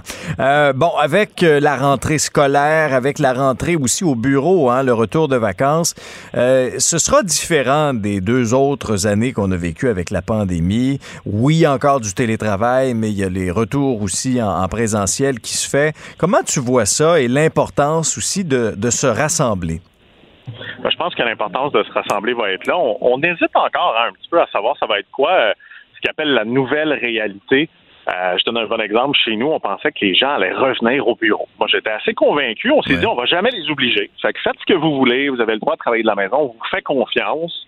Mais je me suis dit, ils vont revenir au bureau. On a un super bureau. Souvent, on a des chiens au bureau. Tu sais, ça amène une certaine dynamique. La réalité, les gens ne reviennent pas. Tu sais, je vais être très transparent avec toi. Euh, sur un peu plus de 60 personnes, une bonne journée, on va être 5 ou 6 au bureau. Donc, on se rend compte que dans notre cas, pour une entreprise technologique, les gens choisissent souvent de rester à la maison. Et même moi qui adore être au bureau, ben, j'écoutais euh, dernièrement la radio, justement, et on m'annonçait qu'avec la fermeture du pont, ça prendrait probablement une heure et demie de faire Mont-Saint-Hilaire à Montréal. Donc peut-être que moi aussi, je deviendrai un fan du télétravail Oui, et je vais, je vais devoir m'installer un bureau, ce que, ce que j'ai repoussé un petit peu le plus longtemps possible euh, à faire à la maison. Ouais, mais tu en même temps, mettons, là, euh, perdre comme ça une heure et demie euh, à l'aller puis une heure et demie au retour, tu perds trois heures de ta journée, là, dans le trafic. Alors, ce trois heures-là, si tu es dans ton bureau à la maison, par exemple, ben, tu peux mieux le maximiser, tu peux mieux t'en servir, non? La réalité, c'est qu'on a vu chez nous une hausse de performance au niveau du télétravail. Encore une fois, par contre, il y a des gens qui ont la facilité de télétravailler, il y a des gens qui ne l'ont pas. Et souvent, ça vient, hein, on, a, on a eu une chronique là-dessus où on parlait des conseils pour télétravailler. Ben, il y a des gens, évidemment, si tu n'as pas ton propre bureau, ton environnement fermé, ça va être plus difficile. Mais en général, nous, on a vu que les gens sont plus performants. Entre autres parce qu'ils sauvent trois heures. Ils sauvent aussi de l'argent. Aujourd'hui, avec le prix de l'essence, euh, définitivement, de faire de la route, des impacts économiques qui sont importants. Mais malgré tout ça, moi, ça me manque. Je le cacherai pas. La vie de bureau, les discussions de la machine à café, l'ambiance des gens au bureau. Mais je pense qu'on peut le faire un peu autrement. Je te parle, on s'est parlé d'un petit peu partout euh, durant cet été au Québec. Même à là, la je suis au Parc. Safari. Ouais, là, je suis au Parc Safari. Ah Euh, oui? donc, je suis assis en ce moment sur une table technique, Parc Safari, mais 60 employés. Donc, autant l'équipe américaine que canadienne sont au Parc Safari en ce moment. Et on fait une journée complète, les 60 personnes ensemble. Donc, on a commencé avec un petit déjeuner, on a fait le camion de brousse, on fait un rallye en après-midi et on termine avec un vin fromage. Et encore une fois, ben, ça permet de voir les gens. Ça permet de reconnecter, mais même moi, ça m'a un peu surpris parce que 60 personnes, j'avais oublié comment c'était beaucoup de gens. Parce que 60 petits écrans sur Teams, ça paraît pas tant que ça. Mais 60 personnes dans une salle pour déjeuner, ben, je fais OK, ça remonte un peu mon sentiment de fierté de dire j'ai une équipe extraordinaire, j'ai tous ces gens-là. Et on voit là, la connexion vraiment des gens qui sont contents parce qu'ils ont télétravaillé de sortir de chez eux puis venir passer une journée, euh, toute l'équipe ensemble. Je vais faire du pouce sur ce que tu viens de dire, Dominique. Est-ce que c'est d'autant plus important de faire des activités d'équipe comme tu le fais présentement avec tes employés pour maintenir une certaine chimie? Parce que depuis deux ans, on est comme tout un peu dans notre coin. Puis, tu sais, oui, c'est correct, on peut se communiquer par les réseaux sociaux. Mais, tu sais, il y, en a qu'on a un peu perdu de vue, là. Euh, Il y, il y il y a des employés ou des collègues qu'on voit moins. Puis, as-tu l'impression des fois que l'esprit d'équipe peut s'effriter juste avec le télétravail? Comment tu vois ça? C'est sûr que le télétravail ramène une notion un petit peu d'individualisme. Parce qu'évidemment, en télétravail, ben, t'es toi avec toi, tu fais partie d'une équipe, donc souvent, c'est ce que tu vas livrer comme marchandise qui va être un petit peu du travail d'équipe. Mais oui, les activités sont de plus en plus importantes. Puis ce qui est bien aussi, je pense, c'est de faire des activités dans lesquelles le travail n'est pas au cœur de l'activité. Donc aujourd'hui, évidemment, on parle un peu de travail, on parle un petit peu des dossiers qu'on a en cours, mais la journée ne tourne pas autour de des ateliers sur le, le produit technologique qu'on développe ou des ateliers. C'est on est ensemble, on profite d'un bon moment, on discute. Nous, on travaille dans le monde des attractions, donc on est aussi chez un client. Donc, on trouve intéressant de visiter un de nos clients euh, qui va venir nous parler aussi un petit peu de son expérience avec notre technologie. Mais aussi, ce qui est intéressant, c'est de voir la dynamique, de voir aussi à quel point les vieilles dynamiques reviennent. Mes développeurs sont ensemble, mes gestionnaires de projets ensemble, puis nous, on essaye de les, de les mélanger un peu, mais on voit que très, très rapidement, ben, il y a ce type de comportement-là, de dire, ah, j'ai ma gang, même à l'intérieur d'une entreprise qui est là. Et nous, ben, justement, le rallye d'après-midi vise un peu aussi à briser ces silos-là, parce que ce qu'on voit avec le télétravail, c'est que la communication, parfois, est plus difficile et de comprendre surtout les émotions des autres, l'empathie envers ce que quelqu'un vit. Quand tu le vois dans un écran, que quelqu'un te dise Hey, moi je suis très stressé parce que les clients sont pas heureux en ce moment, ben, parfois mes développeurs le ressentent moins, donc ont peut-être moins d'empathie. Donc ça permet aussi de brasser un peu ces émotions-là et de remettre de l'humain sur un petit carré d'ordinateur. Ouais. Et c'est aussi ce que tu auras fait cet été, Dominique, de, de, de, remettre de l'humain dans l'entrepreneuriat. C'est-à-dire que euh, tu, nous, tu nous as parlé des difficultés que tu as vécues, tu nous as parlé, oui, de tes grands succès, mais des efforts que tu as faits pour y arriver. Effectivement, c'est très important. Je pense qu'on ramène l'aspect humain. Euh, tu sais, je pense qu'une des chroniques que j'avais le plus aimé, qui est quelque chose d'important pour moi, c'est un peu d'enlever le star system Exact. entrepreneurial. Je lisais encore dans le journal de Montréal, c'est Olivier Primo, qui, qui pour moi euh, est un peu dans ce star system entrepreneurial-là, de dire ah, il y a 2,3 millions d'impôts pas payés, mais c'est pas grave. Il a raison sur le fond économique. Reste que je trouve que ça donne encore une fois une image un petit peu euh, mauvaise de l'entrepreneuriat ou mauvaise euh, des entrepreneurs en général? Puis je pense que derrière la majorité des entrepreneurs, on a du bien bon monde puis des humains vrais qui veulent bâtir quelque chose, qui sont prêts à travailler très très fort et qu'il faut arrêter de, de séparer un petit peu parce que souvent euh, les entrepreneurs sont vus un peu en opposition avec les employés. Puis on avait parlé dans une chronique. Moi, je considère que je suis pas le boss. En fait, je suis l'employé de l'entièreté de mes employés. Parce que c'est eux qui font qu'on va réussir ou pas. Et que s'ils s'en vont, ben, je suis plus rien. Donc, pour moi, on est une équipe. Et on devrait arrêter de dire, lui, c'est le patron, lui, c'est l'employé. Pour moi, on est une grande équipe qui travaille tous ensemble. Ouais, et des défis, notamment pour la pénurie de main-d'œuvre. Ce, ce sera d'actualité plus que jamais là, avec la campagne électorale qui va être déclenchée dimanche. Euh, je veux dire, toi, comme, comme, comme président de Connect and Go, euh, tu en as vécu des épreuves par rapport à ça. Et, et c'est intéressant aussi de voir que c'est bien beau être en pénurie de main-d'œuvre, mais parfois un employé euh, ne fait pas le travail. Et il y a des organisations qui les gardent malgré tout, euh, alors que finalement, ils retardent tout le monde, ils retardent le groupe. Effectivement, puis souvent je dis qu'il n'y a pas de mauvais employés, il y a juste des employés à la mauvaise place. Donc ça ne veut pas dire que cet employé-là, qui était non performant, ne performera pas ailleurs. Et évidemment, j'espère que François Legault va arrêter de dire que c'est une bonne nouvelle, le plein emploi, parce que moi, c'était quand même quelque chose qui résonnait à mes oreilles là, quand notre premier ministre disait Non, non, c'est une bonne nouvelle. Je dis OK, viens travailler chez nous, tu vas voir que c'est peut-être moins une bonne nouvelle que, que, que, que dans ton siège euh, au niveau euh, du Parlement. Mais définitivement, la pénurie de main-d'œuvre, c'est un sujet. Mais après, c'est une- il faut accepter que c'est une réalité. Donc, il faut arrêter de mettre tous les mots du monde, de dire qu'il y a une pénurie de main-d'œuvre. On va devoir automatiser. On va devoir utiliser l'intelligence artificielle. J'étais hier dans une session avec Kinova, une super entreprise en robotique euh, qui développe des, des robots un petit peu partout à travers le monde et qui permettent parfois de remplacer euh, des, des humains. Et en fait, il faut arrêter de se dire on remplace des humains. En fait, on remplace des postes vacants et des jobs souvent que les gens ne veulent plus faire. Donc moi, la pénurie de main-d'œuvre, oui, ça va continuer, mais c'est un fait. Et on va pas la régler vraiment. On va un peu la régler en ouvrant les seuils d'immigration, je pense, en ramenant des gens chez nous. Mais je lisais euh, dernièrement un article, hein, le seuil de renouvellement de la population, que ce soit en Chine, en Inde, dans des pays qui sont très peuplés, ben, en ce moment, c'est une grosse problématique. Les gens font moins d'enfants. Évidemment, ben, on va arriver à un moment où il y aura beaucoup plus d'aînés que de travailleurs. Ça vient avec le sujet de la pénurie de main-d'œuvre et on va devoir s'adapter, mais ça fait des, milliers, des millions d'années qu'on s'adapte. hein. Ouais. Mais t'as vu, t'as vu, on veut les ramener, là, les 60-69 ans, on les courtise plus que jamais. J'en parlais avec mon père à la pêche. Mon père, euh, tu sais, a pris sa retraite à 62, Ouais. très en forme, etc. Puis il adore la construction. Euh, c'est ce qu'on appelle un bébelleux au Québec. Puis j'ai dit, hey, papa, pourquoi tu vas pas travailler, tu sais, chez, chez, chez Canac ou chez, euh, chez BMR? J'ai sommé un peu ça parce que faire 10-12 heures par semaine, lui permettre de se ramener un petit revenu, mais en plus de s'amuser un petit peu là-dedans de reconnecter, moi, je trouve que c'est une bonne idée. En fait, je trouve que oui, la retraite, c'est important de pouvoir décrocher, mais qu'on a des gens de talent. On a des gens qui veulent continuer à contribuer. On a des gens aussi qui ont besoin d'un petit revenu d'appoint. Essayons de les accueillir définitivement. Oui, puis moi, je, vais te dire, je vais te faire une confidence. Moi, c'est mes préférés. Euh, bon, ayant euh, fait construire ma maison, je suis tout le temps rendu là, là moi, dans les quincailleries ces temps-ci. Puis, euh, puis tu sais, quand, quand je peux me trouver quelqu'un d'expérience qui va répondre à ma question, plutôt qu'un employé qui est là, puis tu lui poses une question, puis il roule des yeux. Moi, me faire rouler des yeux, ça m'intéresse pas vraiment. Dominique, en conclusion, parce qu'on a vécu ensemble un beau moment aussi cet été, lorsque tu as reçu ta ronde de financement de 17 millions, est-ce que, est-ce, que tu dors mieux, là? Je dors un peu mieux, mais je dis souvent à la blague, c'était la portion facile. Et ça semble un peu, là, tu sais, dire, oh, facile lever 17 millions. Non, ce n'est pas facile, mais le vrai travail, il commence aujourd'hui, parce qu'évidemment, c'est pareil que quand tu empruntes, quand tu dis à quelqu'un, donne-moi de l'argent, les attentes viennent avec. Donc, je dirais que j'ai probablement plus de pression aujourd'hui avec 17 millions de dollars que j'en avais sans le 17 millions. Parce qu'aujourd'hui, ben, j'ai des investisseurs, j'ai des partenaires, j'ai de plus en plus d'employés. On devrait dépasser les 100 personnes d'ici la fin de l'année. Ben, j'ai aussi un rôle comme entrepreneur de m'assurer que ces gens-là soient bien et que je donne le retour sur investissement à mes partenaires. Dominique, je te rappelle, deux mélatonines. Le truc, si t'en as besoin cet automne, ça a été- deux hier. Ah bon, ben, c'est très bien. Merci beaucoup pour le bel été. Euh, ça a été euh, un réel plaisir. Salut. Bon succès à toi. Vous écoutez Alexandre Dubé. Une rigueur incontestable.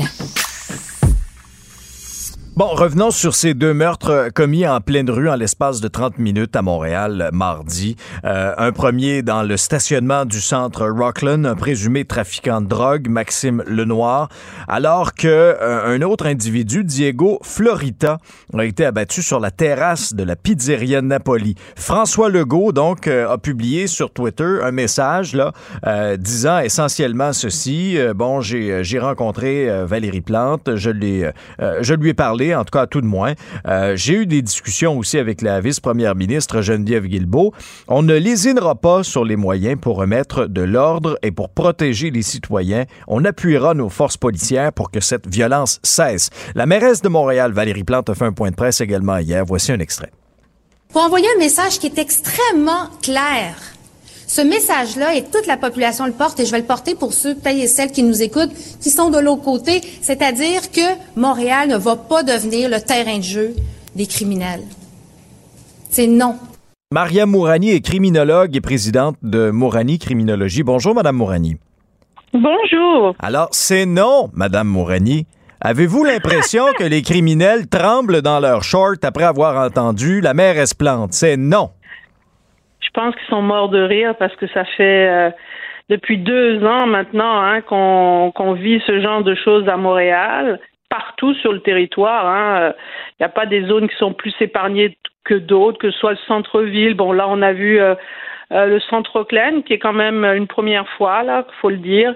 Laval aussi n'a pas été épargné, la rive sud. Donc, depuis 2020 ça, c'est peut-être non, mais pour eux autres, ils sont. Je pense pas que ça les fasse trembler dans leur culotte du tout. Et d'ailleurs, il y a une impunité. Hein, on le voit, on l'entend. Euh, moi, j'ai plusieurs euh, sources qui me disent que c'est vraiment l'impunité euh, sur le territoire et cette impunité est pire dans certains territoires hein, où les gars se promènent avec leurs guns euh, ou carrément même euh, quand quand la police est, là parce que vous savez parfois on va avoir des patrouilles de police qui sont là qui font de la surveillance euh, ben il y en a ça ne les dérange pas plus que ça ils se baladent de, manière insolente et arrogante. Et ça, c'est c'est pas étonnant parce que c'est juste la conséquence euh, de, disons, euh, de cette politique anti-police bon, qui règne depuis les cinq dernières années. Ouais, abordons-la cette question-là parce que honnêtement, elle est importante, euh, Madame Morani. Là. Est-ce qu'on se retrouve dans cette situation-là?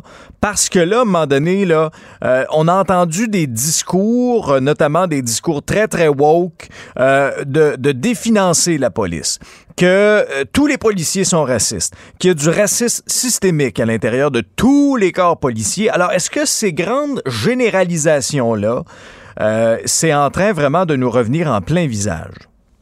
Tout à fait. Moi, je pense que c'est c'est pas la seule raison parce que ce qui se passe actuellement à Montréal, c'est un assemblage de causes. Que ce soit des conflits à l'intérieur des groupes criminels, mais souvenons-nous, il y en a toujours des conflits dans les groupes criminels. Donc, c'est un élément, mais il, fait partie, si vous voulez, de la, somme des causes. Euh, oui, le trafic d'armes, mais il date pas d'hier, le trafic d'armes. Il date depuis longtemps. Peut-être la petite différence, c'est que maintenant, il y a des armes artisanales qu'on peut se fabriquer facilement. L'escalade de la violence. Oui, c'est vrai. La petite différence, c'est que maintenant, avec euh, les réseaux sociaux, ça pompe rapidement, puis ça s'en va faire des points dans les territoires ennemis. Mmh. D'accord. Tout ça, c'est des petites nouveautés. Mais l'une des nouveautés qu'il faut amener et qui est là depuis, je vous dirais, depuis les cinq dernières années au moins, là, c'est intense. C'est cette, espèce de dénigrement de la police. Le, dénigrement, pas seulement euh, disqualification aussi. Euh, parce que, comment dire, il faut savoir que la police, c'est le bras de l'autorité de l'État. Donc, si celui que je représente ne me, ne me supporte pas, ben, je sais plus trop quoi, euh, c'est quoi mon rôle. Et moi, ce que je vois depuis les deux dernières années, euh, c'est pire depuis les deux dernières années, je vous dirais, c'est cette espèce de morosité, de découragement dans les troupes. Je parle des troupes, je parle pas de des officiers. Sur le terrain, là, désengagement. Sur le terrain, je veux pas encore dire désengagement parce que c'est non parce que désengagement, ça serait euh, c'est hum, comment dire. Euh, faudrait le, le démontrer. Il y a une recherche actuellement, d'ailleurs, qui est faite à l'École nationale de police, là, pour savoir s'il y y a un désengagement, disons-le comme ça, systémique. comme ils aiment le mot systémique, là, on va l'utiliser. Ouais. Donc, est-ce qu'il y a un désengagement de toutes les troupes? Euh, On va voir. La recherche, cette année, techniquement, elle devrait sortir d'ici la fin de l'année ou l'année prochaine, on le saura. Mais par contre, il y a un découragement, il y a une morosité, il y a, il y a des jeunes qui n'ont plus le goût. Qui, on, on voit qu'il y a des démissions, beaucoup plus de démissions qu'avant. On voit qu'il y a moins de recrutement parce que les jeunes ne sont pas attirés à y aller dans cette job-là. C'est quoi cette job-là? C'est se retrouver dans les réseaux sociaux, se faire euh, insulter, euh, se faire traiter de raciste. Mais le pire dans tout ça, parce qu'au fond, on peut se dire que des individus, pour faire le boss sur TikTok, par exemple, vont aller filmer des scènes euh, et les décontextualiser, mettre ce qui, les intéresse sur TikTok pour faire le buzz, pour casser du sucre sur le dos de la police. Hein?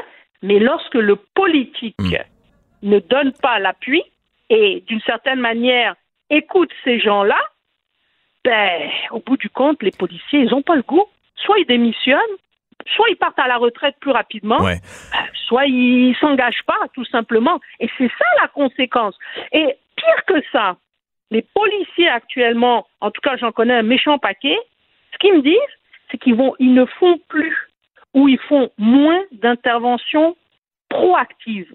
Et ça, c'est très important dans la sécurité publique, c'est la prévention proactive. C'est quoi la prévention proactive? C'est d'arrêter le crime avant qu'il soit commis. Comment on fait ça? C'est par l'observation, par le flair, par les faits et par l'instinct policier.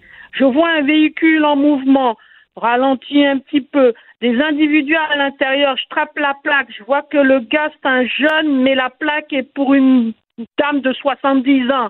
Ah, je commence à me poser des questions. Je suis dans l'aval, mais la plaque, elle vient de la rive sud. Je veux vérifier. Je veux vérifier cette voiture-là. OK. ça, là, Madame. Mourani, est-ce que. noir dans la voiture. Oh, là, je veux pas me faire traiter de raciste. J'en- Je vais pas en faire de le euh, de, de l'intervention proactive. Je vais pas la faire. Ben, le gars, il va aller avec son gun. Il avait un gun, le gars. Il est parti au centre-ville ou il est parti à Laval régler le compte. Vous voyez, donc ça, c'est un gros problème actuellement. Bon, éclairez-nous, là. Il y a une différence, donc, entre du profilage racial et du profilage criminel. Tout à fait, tout à fait. Euh, le profilage racial, c'est basé sur, si vous voulez, c'est-à-dire tu décides d'intervenir parce que tu euh, identifies cette personne-là racialement. Tu as des billets. Par exemple, un des billets, bon, tu vois un noir dans une voiture de luxe, tu te dis, oh, c'est un trafiquant de drogue. Pour moi, tous les noirs sont des trafiquants de drogue. Je vais arrêter, cette voiture pour vérifier si c'est pas un trafiquant de drogue. Ça, c'est du profilage racial. Vulgairement dit, c'est du profilage racial. Vulgarisé, quoi, si vous voulez. Bon, un profilage criminel, c'est beaucoup plus complexe. Le profilage criminel est basé sur l'id- sur- sur l'identification d'un crime à partir de caractéristiques du crime. Je vais vous prendre le plus bel exemple, les gangs de rue. Parce que les gangs de rue, parfois, le grand problème avec ça, c'est que on, on- on- si on n'est pas bon, là, ben on peut faire du profilage racial Ouais, au lieu de faire du profilage criminel. c'est ça. Alors, celui qui va faire un profilage racial, il va partir d'un billet que tous les gars de gang sont des Noirs, ou des Latinos, ou des Arabes. Il va dire c'est toutes les personnes de couleur qui sont des gars de gang. Ça, c'est du profilage racial. Celui qui va faire un profilage criminel, il va dire bon, j'ai un individu ici qui est noir, ok, ou qui est, disons, latino, ou blanc. La couleur ne m'intéresse pas. Ce qui m'intéresse, c'est de savoir qui il fréquente. Ce qui m'intéresse, c'est de savoir est-ce qu'il a des tatouages de gang?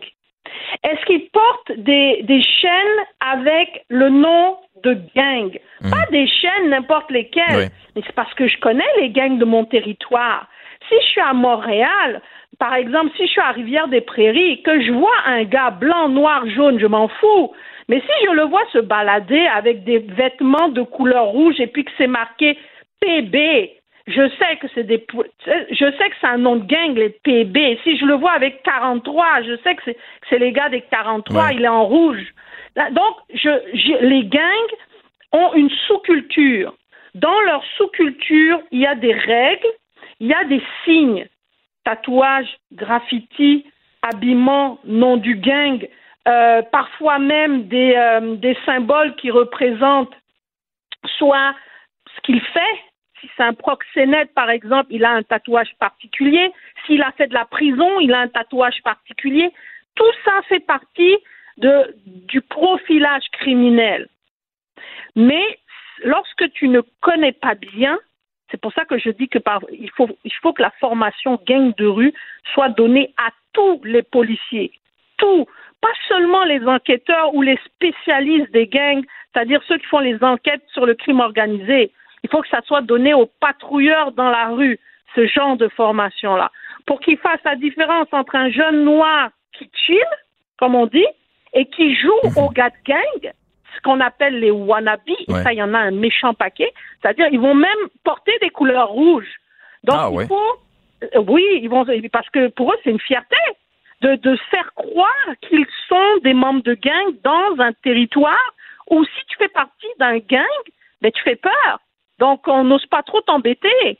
Mais en même temps, il faut faire attention parce que si tu n'es pas membre du gang, ils, va te régler- ils- ils vont te régler le compte. Donc, c'est-à-dire, même les vêtements, il faut faire attention parce que il y a des jeunes qu'on appelle des wannabes qui vont mettre ces vêtements. Donc, c'est c'est un assemblage encore de critères qui fait en sorte que tu fais un bon profilage criminel. C'est sûr qu'un jeune qui porte un habit rouge, mais qui n'a pas les signes des PB ou des 43, ou qui n'a pas les tatouages, bon, il faut se poser des questions. Ouais. Puis, il y a des gars de gang qui vont pas mettre les couleurs. aussi. Vous voyez? Ah ouais, ouais. Ils vont pas mettre les couleurs. Alors c'est ça, c'est pour ça que c'est très difficile. Parce que euh, tout simplement, ils veulent pas être identifiés, ils sont pas ok. cons. hein. Euh, ça, ils veulent pas être identifiés, ils veulent, euh, ils veulent se la couler douce, ils veulent pas trop mettre l'attention sur eux. Et il y a des gangs qui n'ont pas de couleur. Parce qu'il y a des gangs qui n'ont pas de couleur. Par contre, tous les gangs ont des noms. Impossible qu'un gang n'a pas de nom. T'es pas un gang. T'as pas de nom, t'as pas, t'es pas un. Ben gang. non, c'est ça. Que tu dois faire ton nom. Alors, moi, je dis parfois, oubliez les couleurs, oubliez les vêtements, mais essayez de trouver les tatouages et les noms. Ça, c'est les caractéristiques physiques liées à la sous-culture. Mais après ça, il y a le renseignement criminel. Ouais. Qui tu fréquentes, euh, est-ce qu'il a commis déjà des actes criminels? Donc, il y, a- il y a plein d'éléments après que, euh, qui sont typiques du renseignement criminel qui permettent de faire du profilage criminel et non pas du profilage racial. Ouais, c'est très complexe. Oui, mais c'était très clair, euh, Maria Mourani. Deux questions en terminant. Euh, la première, je veux pas minimiser l'importance de la prévention, là. mais là, est-ce que la situation commande d'autres mesures? C'est-à-dire, est-ce que dans le contexte actuel, il faut davantage de policiers sur le terrain puis des actions concrètes? Oui, tout à fait. C'est-à-dire qu'il faut voir que la prévention, bon, d'abord la prévention c'est très important. Si, on ne fait pas en sorte, quant à moi, de mettre au moins 10% du budget global qu'on met en répression dans la prévention, donc on, regarde c'est quoi notre budget en, en- en répression, on se dit on va mettre 10% de ça dans la prévention jeunesse en, en global. C'est-à-dire, on ne va pas seulement cibler ce qu'on appelle les jeunes à risque. Il faut cibler tous les jeunes. Ça, c'est quelque chose qu'on voit à moyen et court et, long terme, les résultats. Mais là, maintenant, dans la situation de violence extrême que l'on a, ce qu'on doit avoir, c'est plus de policiers. C'est la répression. Maintenant, actuellement, c'est la fermeté, la répression, arrestation, condamnation à long terme. Pas des petites sentences, puis les gars, ils ressortent, puis ils continuent, là. Non, faut être ferme. Faut vraiment être ferme. Alors ça, ça demande quoi à court terme? Ça demande que des policiers. Ça demande qu'on engage des policiers parce qu'il y a un trou dans, euh, il y a un manque d'effectifs là, dans, dans, dans, dans les effectifs, en tout cas du SPVM, ok? Euh, Il faut engager rapidement des policiers, et ça fait plus d'un an et demi que la mairesse dit qu'elle va engager du monde, qu'elle ne fait rien. Ça, c'est la conséquence de son inaction politique et surtout de son idéologie qui sous-tend un définancement de la police. Ça, c'est un. L'autre affaire, pour aider les policiers à mieux se sentir, à avoir le goût de venir justement, de s'engager dans cette job-là, il va falloir qu'on fasse deux choses. Premièrement, faire un appui fort aux policiers en termes d'intervention proactive. Parce que c'est là que le bas blesse, c'est là que les policiers sont pas bien. Parce que eux, quand ils vont à l'école, là, on leur apprend qu'ils doivent faire de la prévention proactive. Quand ils arrivent sur, leur sur le terrain, on leur dit, on leur dit pas ça directement, on leur dit indirectement, tu peux pas en faire avec les personnes racisées, sinon on va t'accuser de profilage racial. Ça, il faut qu'on arrête Ouais. ça. Il faut vraiment qu'on mette ça clair. Ouais. Dites-moi, en conclusion, en quelques secondes, euh, Maria Mourani, vous parlez de la mairesse Plante. Là, je comprends qu'on est dans un contexte aussi de, de négociation syndicale, mais avez-vous l'impression que, que, le, que les ponts sont brisés entre son administration elle-même et, ses policiers? Je pense que le lien de confiance est très fragile. Je suis une optimiste, donc j'espère qu'il n'est pas brisé, mais elle a une grande côte à remonter pour retrouver la confiance euh, des policiers. Et je pense que l'un des éléments qu'elle pourrait faire, outre le, le- le fait de tenir sa promesse d'engager des policiers, c'est d'instaurer les fameuses caméras corporelles que les policiers demandent depuis longtemps parce qu'ils veulent être à armes égales hein, avec ceux qui les filment. Donc ça, ça va montrer que au fond, euh, euh, ça c'est un petit geste qui peut montrer qu'elle leur fait confiance, puis qu'elle fasse un- comme on dit, un, euh, tu sais, elle a fait un point de presse là, là, mais j'ai pas, j'ai pas vraiment entendu grand chose sur euh, son appui à la police. Donc, faudrait vraiment qu'elle prenne un engagement ferme à soutenir les policiers quoi qu'il arrive. Et ça, je pense pas qu'elle va le faire parce que je l'ai vu dans plusieurs manifestations anti-police. Donc, euh, Ouais. Ah, D'ailleurs, on va laisser, on va laisser le mot de fin à la mairesse de Montréal, Valérie Plante. C'est non. Ah, bon, non, finalement, on n'ira pas. Maria Mourani, criminologue et présidente de Mourani Criminologie. Merci d'avoir été avec nous. grand plaisir. Au revoir. Vous écoutez Alexandre Dubé. Les drôles trolls se font troller. Avec Jean-Denis Scott. Bienvenue à Montréal. Ben là, on reconnaît le thème. Il était une fois euh, dans l'Ouest. Euh, c'est effectivement devenu pas mal le Far West. Hein, Oui, c'est ça, c'est ça. On sait plus trop. euh, Ben, techniquement, si on connaît notre géographie, le Far West du Québec, c'est plus Gatineau, mais bon, avec la pénurie d'enseignants compétents, on connaît plus notre, notre géographie. Alors, beaucoup d'auditeurs de Cube dénoncent le fait qu'on qu'on aura des, des enseignants non qualifiés, mais la culture du non qualifié pour le poste, c'est quand même pas d'hier. Hein. J'en tiens pour preuve Jean-François Roberge à l'éducation, Benoît Charette à l'environnement et Pierre Personne ne va mourir Fitzgibbon à l'économie et l'innovation. Oui, euh, c'est une Ouais. belle déclaration pleine de compassion. pour les Exact. gens Mais là, malgré tout ce qui se passe, il y a des internautes qui défendent le Québec euh, bec et ongle, euh, comme Lise qui dit euh, ben pourtant, malgré la pénurie, c'est un État où il fait bon vivre. Tu n'as pas à faire de la mette pour payer ton traitement contre le cancer. Ah, vu comme ça. Non, mais il faut faire de la mette pour déclarer que tout va rentrer dans l'ordre d'ici la rentrée, par exemple. De toute façon, évidemment, Montréal, c'est quoi la grande question? C'est pas euh, où sont les profs, mais bien où sont euh, les flics? Il y a François Legault qui euh, et aussi Geneviève euh, Guibault et euh, Valérie Plante qui ont pris le contrôle de la situation en faisant un zoom à trois avec des faces pas contentes. Euh, et je pense aussi qu'il y a eu cette euh, ces paroles assez dures quand même aussi de Valérie Plante qui Oui. était, je cite, euh, c'est non. Oui, je- moi, j'ai peur. Moi, j'aurais, moi, j'aurais Ah, la chienne. et là, il y a l'internaute nommé Les Expos qui dit pas normal de transporter 249 guns et avoir un an seulement. Faudrait mettre les peines plus sévères. Alors, ça, c'est ce qu'a dit cet internaute. Juste avant d'aller coller le mot arrêt, A-R-R-A-I-S, sur les stops de la ville de Montréal. La, pénurie de profs. Hein, Yes, euh, oui, oui. c'est ça. Et là, la police lui aurait demandé aussi de ne plus faire ça, euh, coller des, des euh, trucs arrêts. Ce à quoi il a répondu, ben, je pourrais plus anyway, je m'en vais enseigner des cours de français en secondaire 3 la semaine prochaine. Les drôleries. Maintenant, c'est quoi ça, Jean-Denis? Il y a eu quoi, un tremblement de terre hier au Québec? On va laisser euh, de côté euh, les, euh, les attaques à Montréal et Oui. vous parlez de Séisme Canada qui rapporte que la Terre a tremblé hier. Où ça? Alors qu'à l'occasion de son centième anniversaire, René Lévesque aurait passé la journée à violemment se retourner dans sa tombe. Si on se fie en tout cas aux 4 millions de commentaires en ce sens-là, euh, notamment, euh, bon, évidemment, François Legault et Éric Duhem ont souligné l'événement, mais ça, ça a comme soulevé les passions. Il y a François qui a dit René Lévesque doit se retourner dans sa tombe. Lynn a dit Lévesque doit se retourner dans sa tombe. Isabelle a dit Legault retourne dans ta tombe. Ça, je sais pas trop. Francis a dit Rémi Lévesque Dio se retrait dans sa timbe. Peut-être un problème de clavier. Pénurie de professeurs. Il y a Emmanuel aussi qui a écrit ZQX 125. Euh, alors, je sais. On sait deux choses maintenant, Alexandre. Euh, L'évêque a encore la bougeotte et le mot de passe de l'ordinateur d'Emmanuel est probablement ZQX euh, 125. On lui dit merci. Cela dit, dès que c'est question des chefs de parti, euh, les commentaires sont, sont extrêmes euh, cette semaine. On souhaite que Legault meure, on souhaite que, que Duhem euh, réfléchisse. À une anti-Legault, il y a, il y a Eric euh, avec un drapeau de l'Ukraine dans son username euh, qui a euh, écrit « Vote pour Dudu, il te fera croire qu'il va tout faire mieux que tout le monde », ce à quoi l'internaute a répondu « Drapeau de l'Ukraine, bien entendu, yeux en l'air ». C'est quoi cette réplique-là? Mais c'est sûr, tu défends ceux qui se font attaquer. Galop de cave qui défend les plus faibles. Je te gage que s'il y a des bébés chatons qui se font attaquer par un pitbull détraqué, tu vas aller les sauver.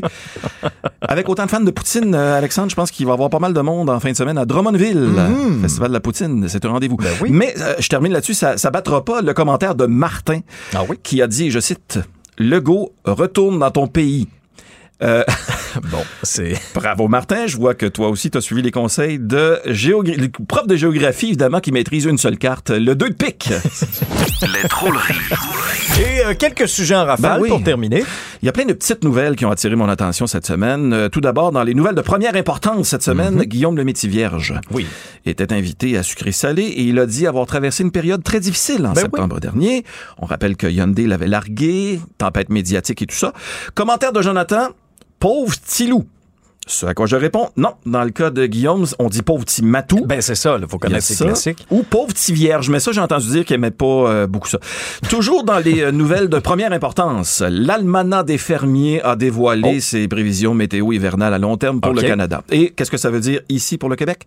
On va connaître une saison déraisonnablement froide Oh. et enneigée. De un, je me demande si ceux qui croient dur comme fer la science derrière l'almanach des fermiers sont les mêmes qui ne croient pas en la science derrière les vaccins. Et de deux, à cette nouvelle, attention aux oreilles chastes. Jérôme Alexandre a fait le commentaire suivant. Tellement hâte de me geler la quéquette à moins 60 sur le bord de la piscine au Saguenay avec mon chien Husky. Jérôme Alexandre, j'ai été avec toi jusqu'à ta piscine au Saguenay. Tu m'as perdu quand t'as emmené Fido dans le portrait. Honnêtement, pas sûr. Autre grosse nouvelle en rafale, Sophie Thibault parle des changements qu'elle compte apporter lorsqu'elle remplacera Pierre Bruno à l'automne. Et là, je vais vous lire quelques commentaires de trolls, littéralement. Là, j'ai transcrit très rapidement. Ça se peut que j'ai fait des fautes euh, de transcription. Vous me direz si vous les remarquez. Il y a Robert qui a écrit « Elle, c'est une salopette ». Luc a dit « On sent malice ». Steph dit « Une autre calvette de moto, tout comme son sac à main de prédécesseur ». Chantal dit méchante carte avec un emoji de pâté au poulet, là, je sais pas trop. Et Gilles termine avec euh, voilà de la belle marbre. Alors c'est ce que ça a suscité comme réaction. euh, cette- Ben oui, c'est sûr, évidemment. élogieux. Et euh, cela dit, avant-dernière nouvelle, le Beach Club doit 2,2 millions de dollars aux impôts. Selon mes sources, Olivier Primo aurait demandé à Joe Biden pour qu'il élimine sa dette aussi. Et en terminant, Ah oui. en terminant, puisqu'on parle des États-Unis, on en apprend de plus en plus au sujet de cette intervention du FBI à la résidence de Donald Trump. Oui, Mar-a-Lago. Mar-a-Lago, notamment, qui a, une, qui a une compagnie, ça c'est ce que mes recherchistes multiples m'ont Ton appris. équipe, là. Ouais, Ta grande ils- équipe. C'est ça. Ils m'ont appris qu'il y a une compagnie de déménagement qui a dû être appelée pour déplacer toutes ces boîtes Oh. de documents. Et selon eux, il y avait une compagnie tout indiquée pour s'occuper des documents de Donald Trump. Ah oui? Le grand moron, faut déménager des petits papiers sorti de la Maison Blanche en cachette. Hein? Ils, ont ils sont rendus avec une succursale en Floride Ah oui. maintenant. Ouais. Oui, sinon, puis Ouais. pour le Donald, il y a toujours les, les toilettes. hein. On peut toujours flusher ça dans les toilettes. Il y a ça. C'est ça. Un immense merci, mon Un cher immense bienvenue. Salut, On se retrouve bientôt. Oui. Vous écoutez Alexandre Dubé, Cube Radio.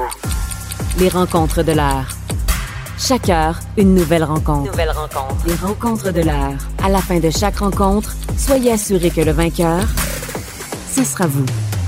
Cube Radio. Une radio pas comme les autres. Vincent Dessureau est avec nous. Salut Vincent. Salut Alex. Et tu as un truc pour nous aider contre la désinformation en ligne. Oui, que je trouvais intéressant. On arrive euh, bon, aux États-Unis aux midterms, les, élections de mi-mandat. Nous, on arrive aux élections provinciales. Euh, on veut que les gens soient moins vulnérables aux Mhm. fausses nouvelles, à toute la merde qu'on retrouve sur les réseaux sociaux. Euh, et il y a peut-être une, euh, une piste de solution Ah qu'on n'avait peut-être pas vue avant, développée par, fait, recherchée par Google et euh, des universités américaines sur comment on pourrait essayer de d'amener les gens à croire un peu moins à des fausses nouvelles. Et une de leurs conclusions, qui est les plus intéressantes parce qu'elle est très simple, c'est de faire ce qu'on appelle du pre-bunking. Et qu'est-ce que c'est le pre-bunking? Ben, tu sais, euh, on connaît le debunking. Donc, euh, debunk, c'est défaire une fausse nouvelle. Pre-bunking, c'est un peu la défaire d'avance. Avant qu'elle se fasse. Avant qu'elle se fasse. De sorte que le, ce qui a là. été testé, c'est auprès de certaines personnes euh, qui étaient sur les réseaux sociaux, euh, diffusé, tu sais, dans, par exemple, sur TikTok, à travers les vidéos, à travers euh, les euh, stories Instagram, à travers des publications Facebook, de courtes vidéos qui expliquent, en gros, c'est quoi de la désinformation. Euh, donc, tu sais, un peu comme une, une série là, de, c- d'annonces de services publics, là, euh, où on va tout simplement dire attention, les fausses nouvelles euh, peuvent, euh, euh, peuvent oui, provenir oui. de partout. Puis là, tu donnes des exemples sur, euh, tu sais, méfiez-vous de ci, méfiez-vous de ça. Ce qui est ce qu'on fait souvent en ondes euh, en tant que chroniqueur web. là. Mais euh, semble que de le faire de façon très simpliste, dans de courtes vidéos, euh, ça euh, a un effet très positif pour l'après. Ah bon? Donc, les gens qui auront été sensibilisés avec de courtes vidéos sur soyez donc à l'affût de ça, soyez à l'affût de ça, euh, sont moins vulnérables par après lorsque ça arrive. Parce que tu leur as déjà donné quelques pistes sur, en général, quand le titre est trop gros, C'est ça, là. euh, quand ça cherche à choquer, euh, du- de la- souvent une charge émotionnelle très forte pour aller essayer d'aller vous chercher, des attaques personnelles, des fausses comparaisons, euh, des comparaisons grossières et compagnie.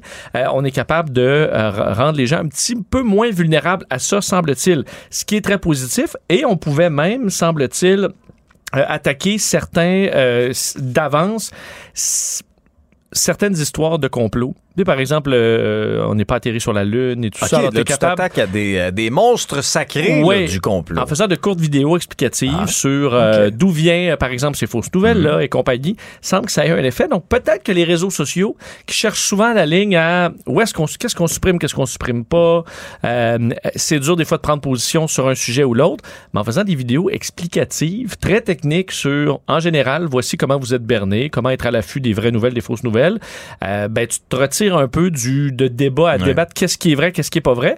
Tu fais juste donner des outils aux gens et semble que ça a eu des effets très positifs Ça, sur les le groupes tests, du moins. Et c'est quelque chose qui est dans Mhm. la possibilité d'être fait par les géants du web.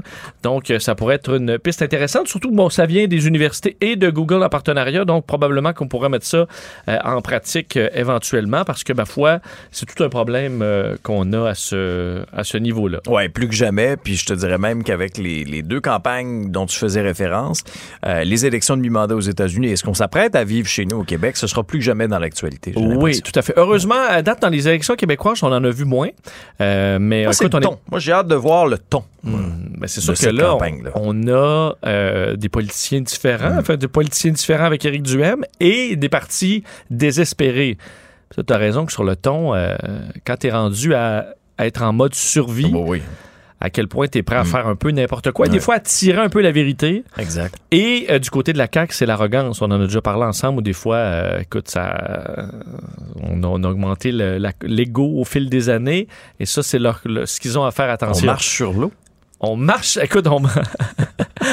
après l'enfant qui marche, là, dis mon, mon enfant, il a- écoute, j'ai dit de pas courir autour de la piscine, finalement, il a marché Exact. sur l'eau pour aller voir le premier Oui. ministre. Ça, c'est l'effet CAC. Voilà la prochaine étape, changer l'eau en vin. Oui. On surveille ça. Apple se prépare à la sortie du iPhone 14, Vincent. Oui, et je trouvais quand même intéressant euh, de voir au fil des années à quel point, là, depuis quelques années, euh, il y a un désintérêt pour les grands, tu sais, les grands lancements de septembre d'Apple, les keynote Ah qu'on oui? appelle.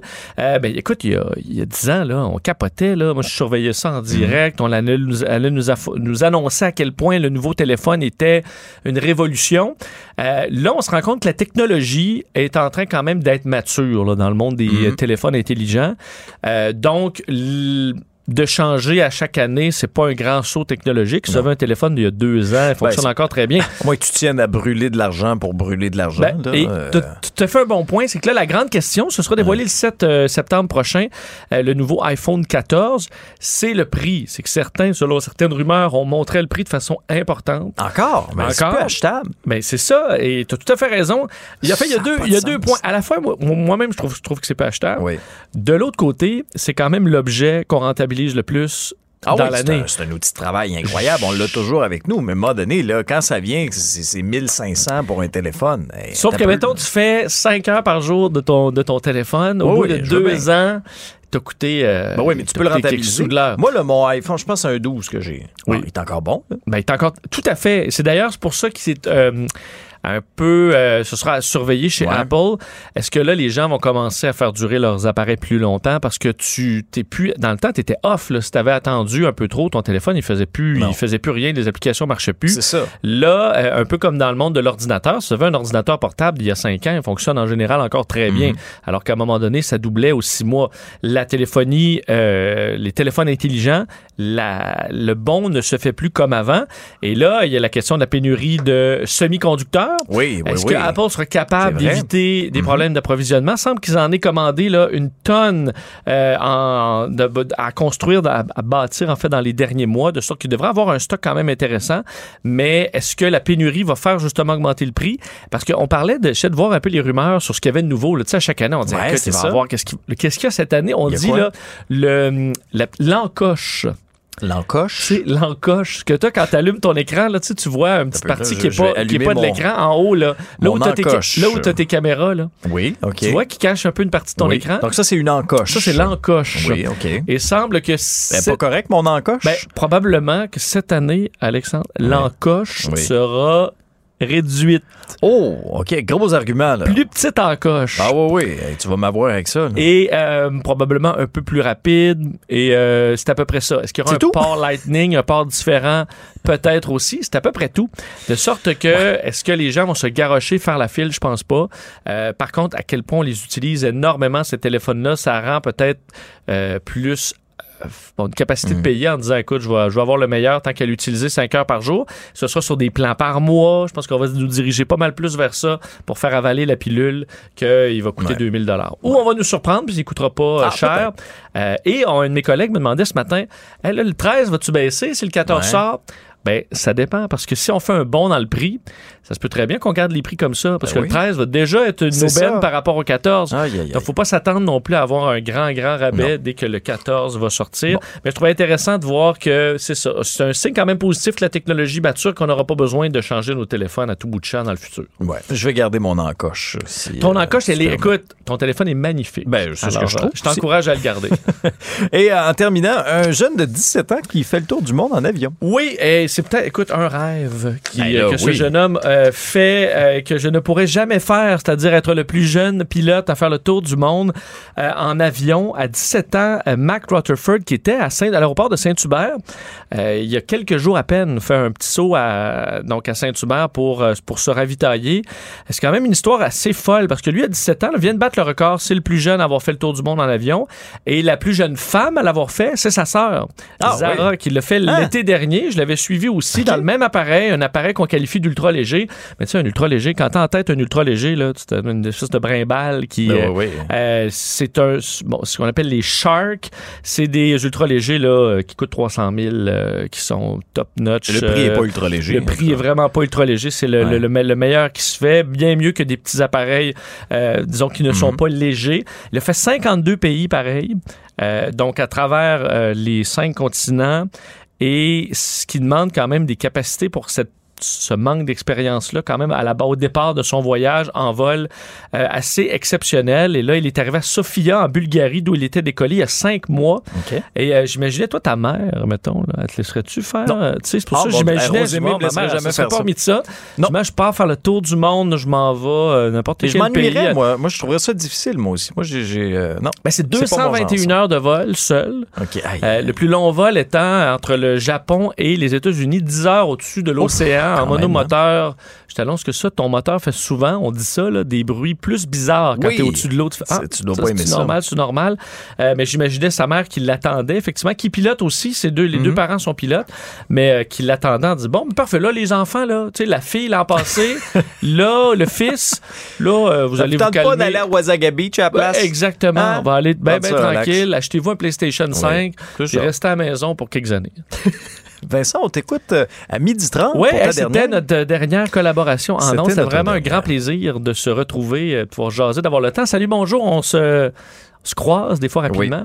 Là, on a pu euh, discuter en long et en large. Ah, c'était euh, un moment très agréable. Je vais quand même prendre le temps de, de te le dire, puis j'y tiens. Là. Euh, merci pour tout, Vincent. Euh, sincèrement, des beaux moments. Puis euh, on va se gâter. Demain, ça va être notre dernière à la télé ensemble. Oui, exactement. Je pensais que tu disais on est fermé à Cube demain. Mais c'est à la télé, Salut, notre bonjour. grande dernière euh, demain. Euh, je vais être là avec grand plaisir. Salut, mon ami. Alexandre Dubé. Aussi véridique et authentique que son information. Cube Radio. Et on fait le tour des nouvelles avec l'économiste Francis Gosselin. Bonjour, Francis. Salut Alex, comment ça va? Ah, ça va très bien, toi aussi? Magnifique. Euh, Dis-moi, la Commission canadienne du lait qui fait exploser les, les prix alors que les coûts baissent, semble-t-il. Ouais, ben c'est une drôle de nouvelle, hein, mais euh, on a appris ce matin en fait que la société d'État qui est en charge de fixer les prix au Canada, euh, donc qui fait la recommandation, aurait euh, entre guillemets succombé aux pressions de l'industrie euh, et euh, aurait décidé d'augmenter les prix du lait contre toute autre indication logique, si tu veux. Euh, généralement, la, la Commission canadienne du lait, donc la CCL, euh, il se base sur des rapports d'experts qui euh, font une évaluation du coût total de fabrication du lait. Donc, euh, il y a les coûts de main-d'œuvre, les coûts euh, de, des- cheptels, les coûts en capital. Et euh, cette année, on a vu des variations de plus 2% puis de moins 1% Donc, des coûts, c'est ce que ça coûte aux fermiers de, donc, de fabriquer le lait. Malgré ça, la CCL a choisi de proposer et d'exiger des augmentations de l'ordre de 10 à 15 ce qui a participé directement, évidemment, à l'inflation. Euh, comme tu sais, Alex, le lait, c'est un bien relativement inélastique, hein, c'est-à-dire que peu importe le prix, quand il faut du lait, il faut du lait. Euh, c'est un bien que les ménages euh, et les auditeurs le consomment tout à fait. un peu indépendamment là, de, de leur prix. Mhm. C'est un bien un peu de base. Euh, c'est le spécialiste Sylvain Charlevoix qui a expliqué euh, qu'il y avait eu une augmentation assez importante dans la technologie de fabrication du lait ces dernières années. Euh, et ça fait en fait baisser le coût, contrairement à beaucoup d'autres industries où les coûts augmentent. La fabrication du lait par hectolitre coûte de moins en moins cher. Donc, ça laisse planer un, quand même un certain doute là, sur la transparence puis l'honnêteté de cet organisme fédéral. Euh, et donc, ça va être un dossier à suivre parce que, évidemment, comme je le disais, ça participe directement à l'inflation et Ben donc oui. à creuser le trou là, dans les poches des ménages. Ah, tout à fait. Ça, ça a un impact, euh, ça a un impact direct. Des profits en baisse pour les banques canadiennes. Tiens, tiens. Oui, ben c'est sûr que là, dans le contexte actuel, avec beaucoup d'incertitudes, avec beaucoup de volatilité, on a parlé de la caisse de dépôt et placement ces derniers, euh, dernières semaines, Mhm. qui a eu des très mauvais résultats. Ouais. Euh, et aussi le fait qu'on anticipe avec la hausse des taux, peut-être qu'il y a plus de gens qui vont avoir de la difficulté à payer euh, leur hypothèque ou leur prêt. Euh, ça oblige les banques là, à faire euh, donc euh, un certain nombre, euh, nombre de, prendre un certain nombre de décisions. Donc euh, dans l'ordre, la Banque nationale, qu'on connaît bien au Québec, a vu son profit baisser de 2 au dernier trimestre. C'est pas majeur.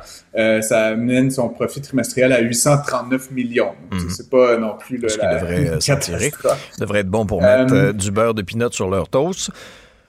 Ou du lait, en fait, à 10 ou 15% plus cher. C'est ça, du fromage à la crème.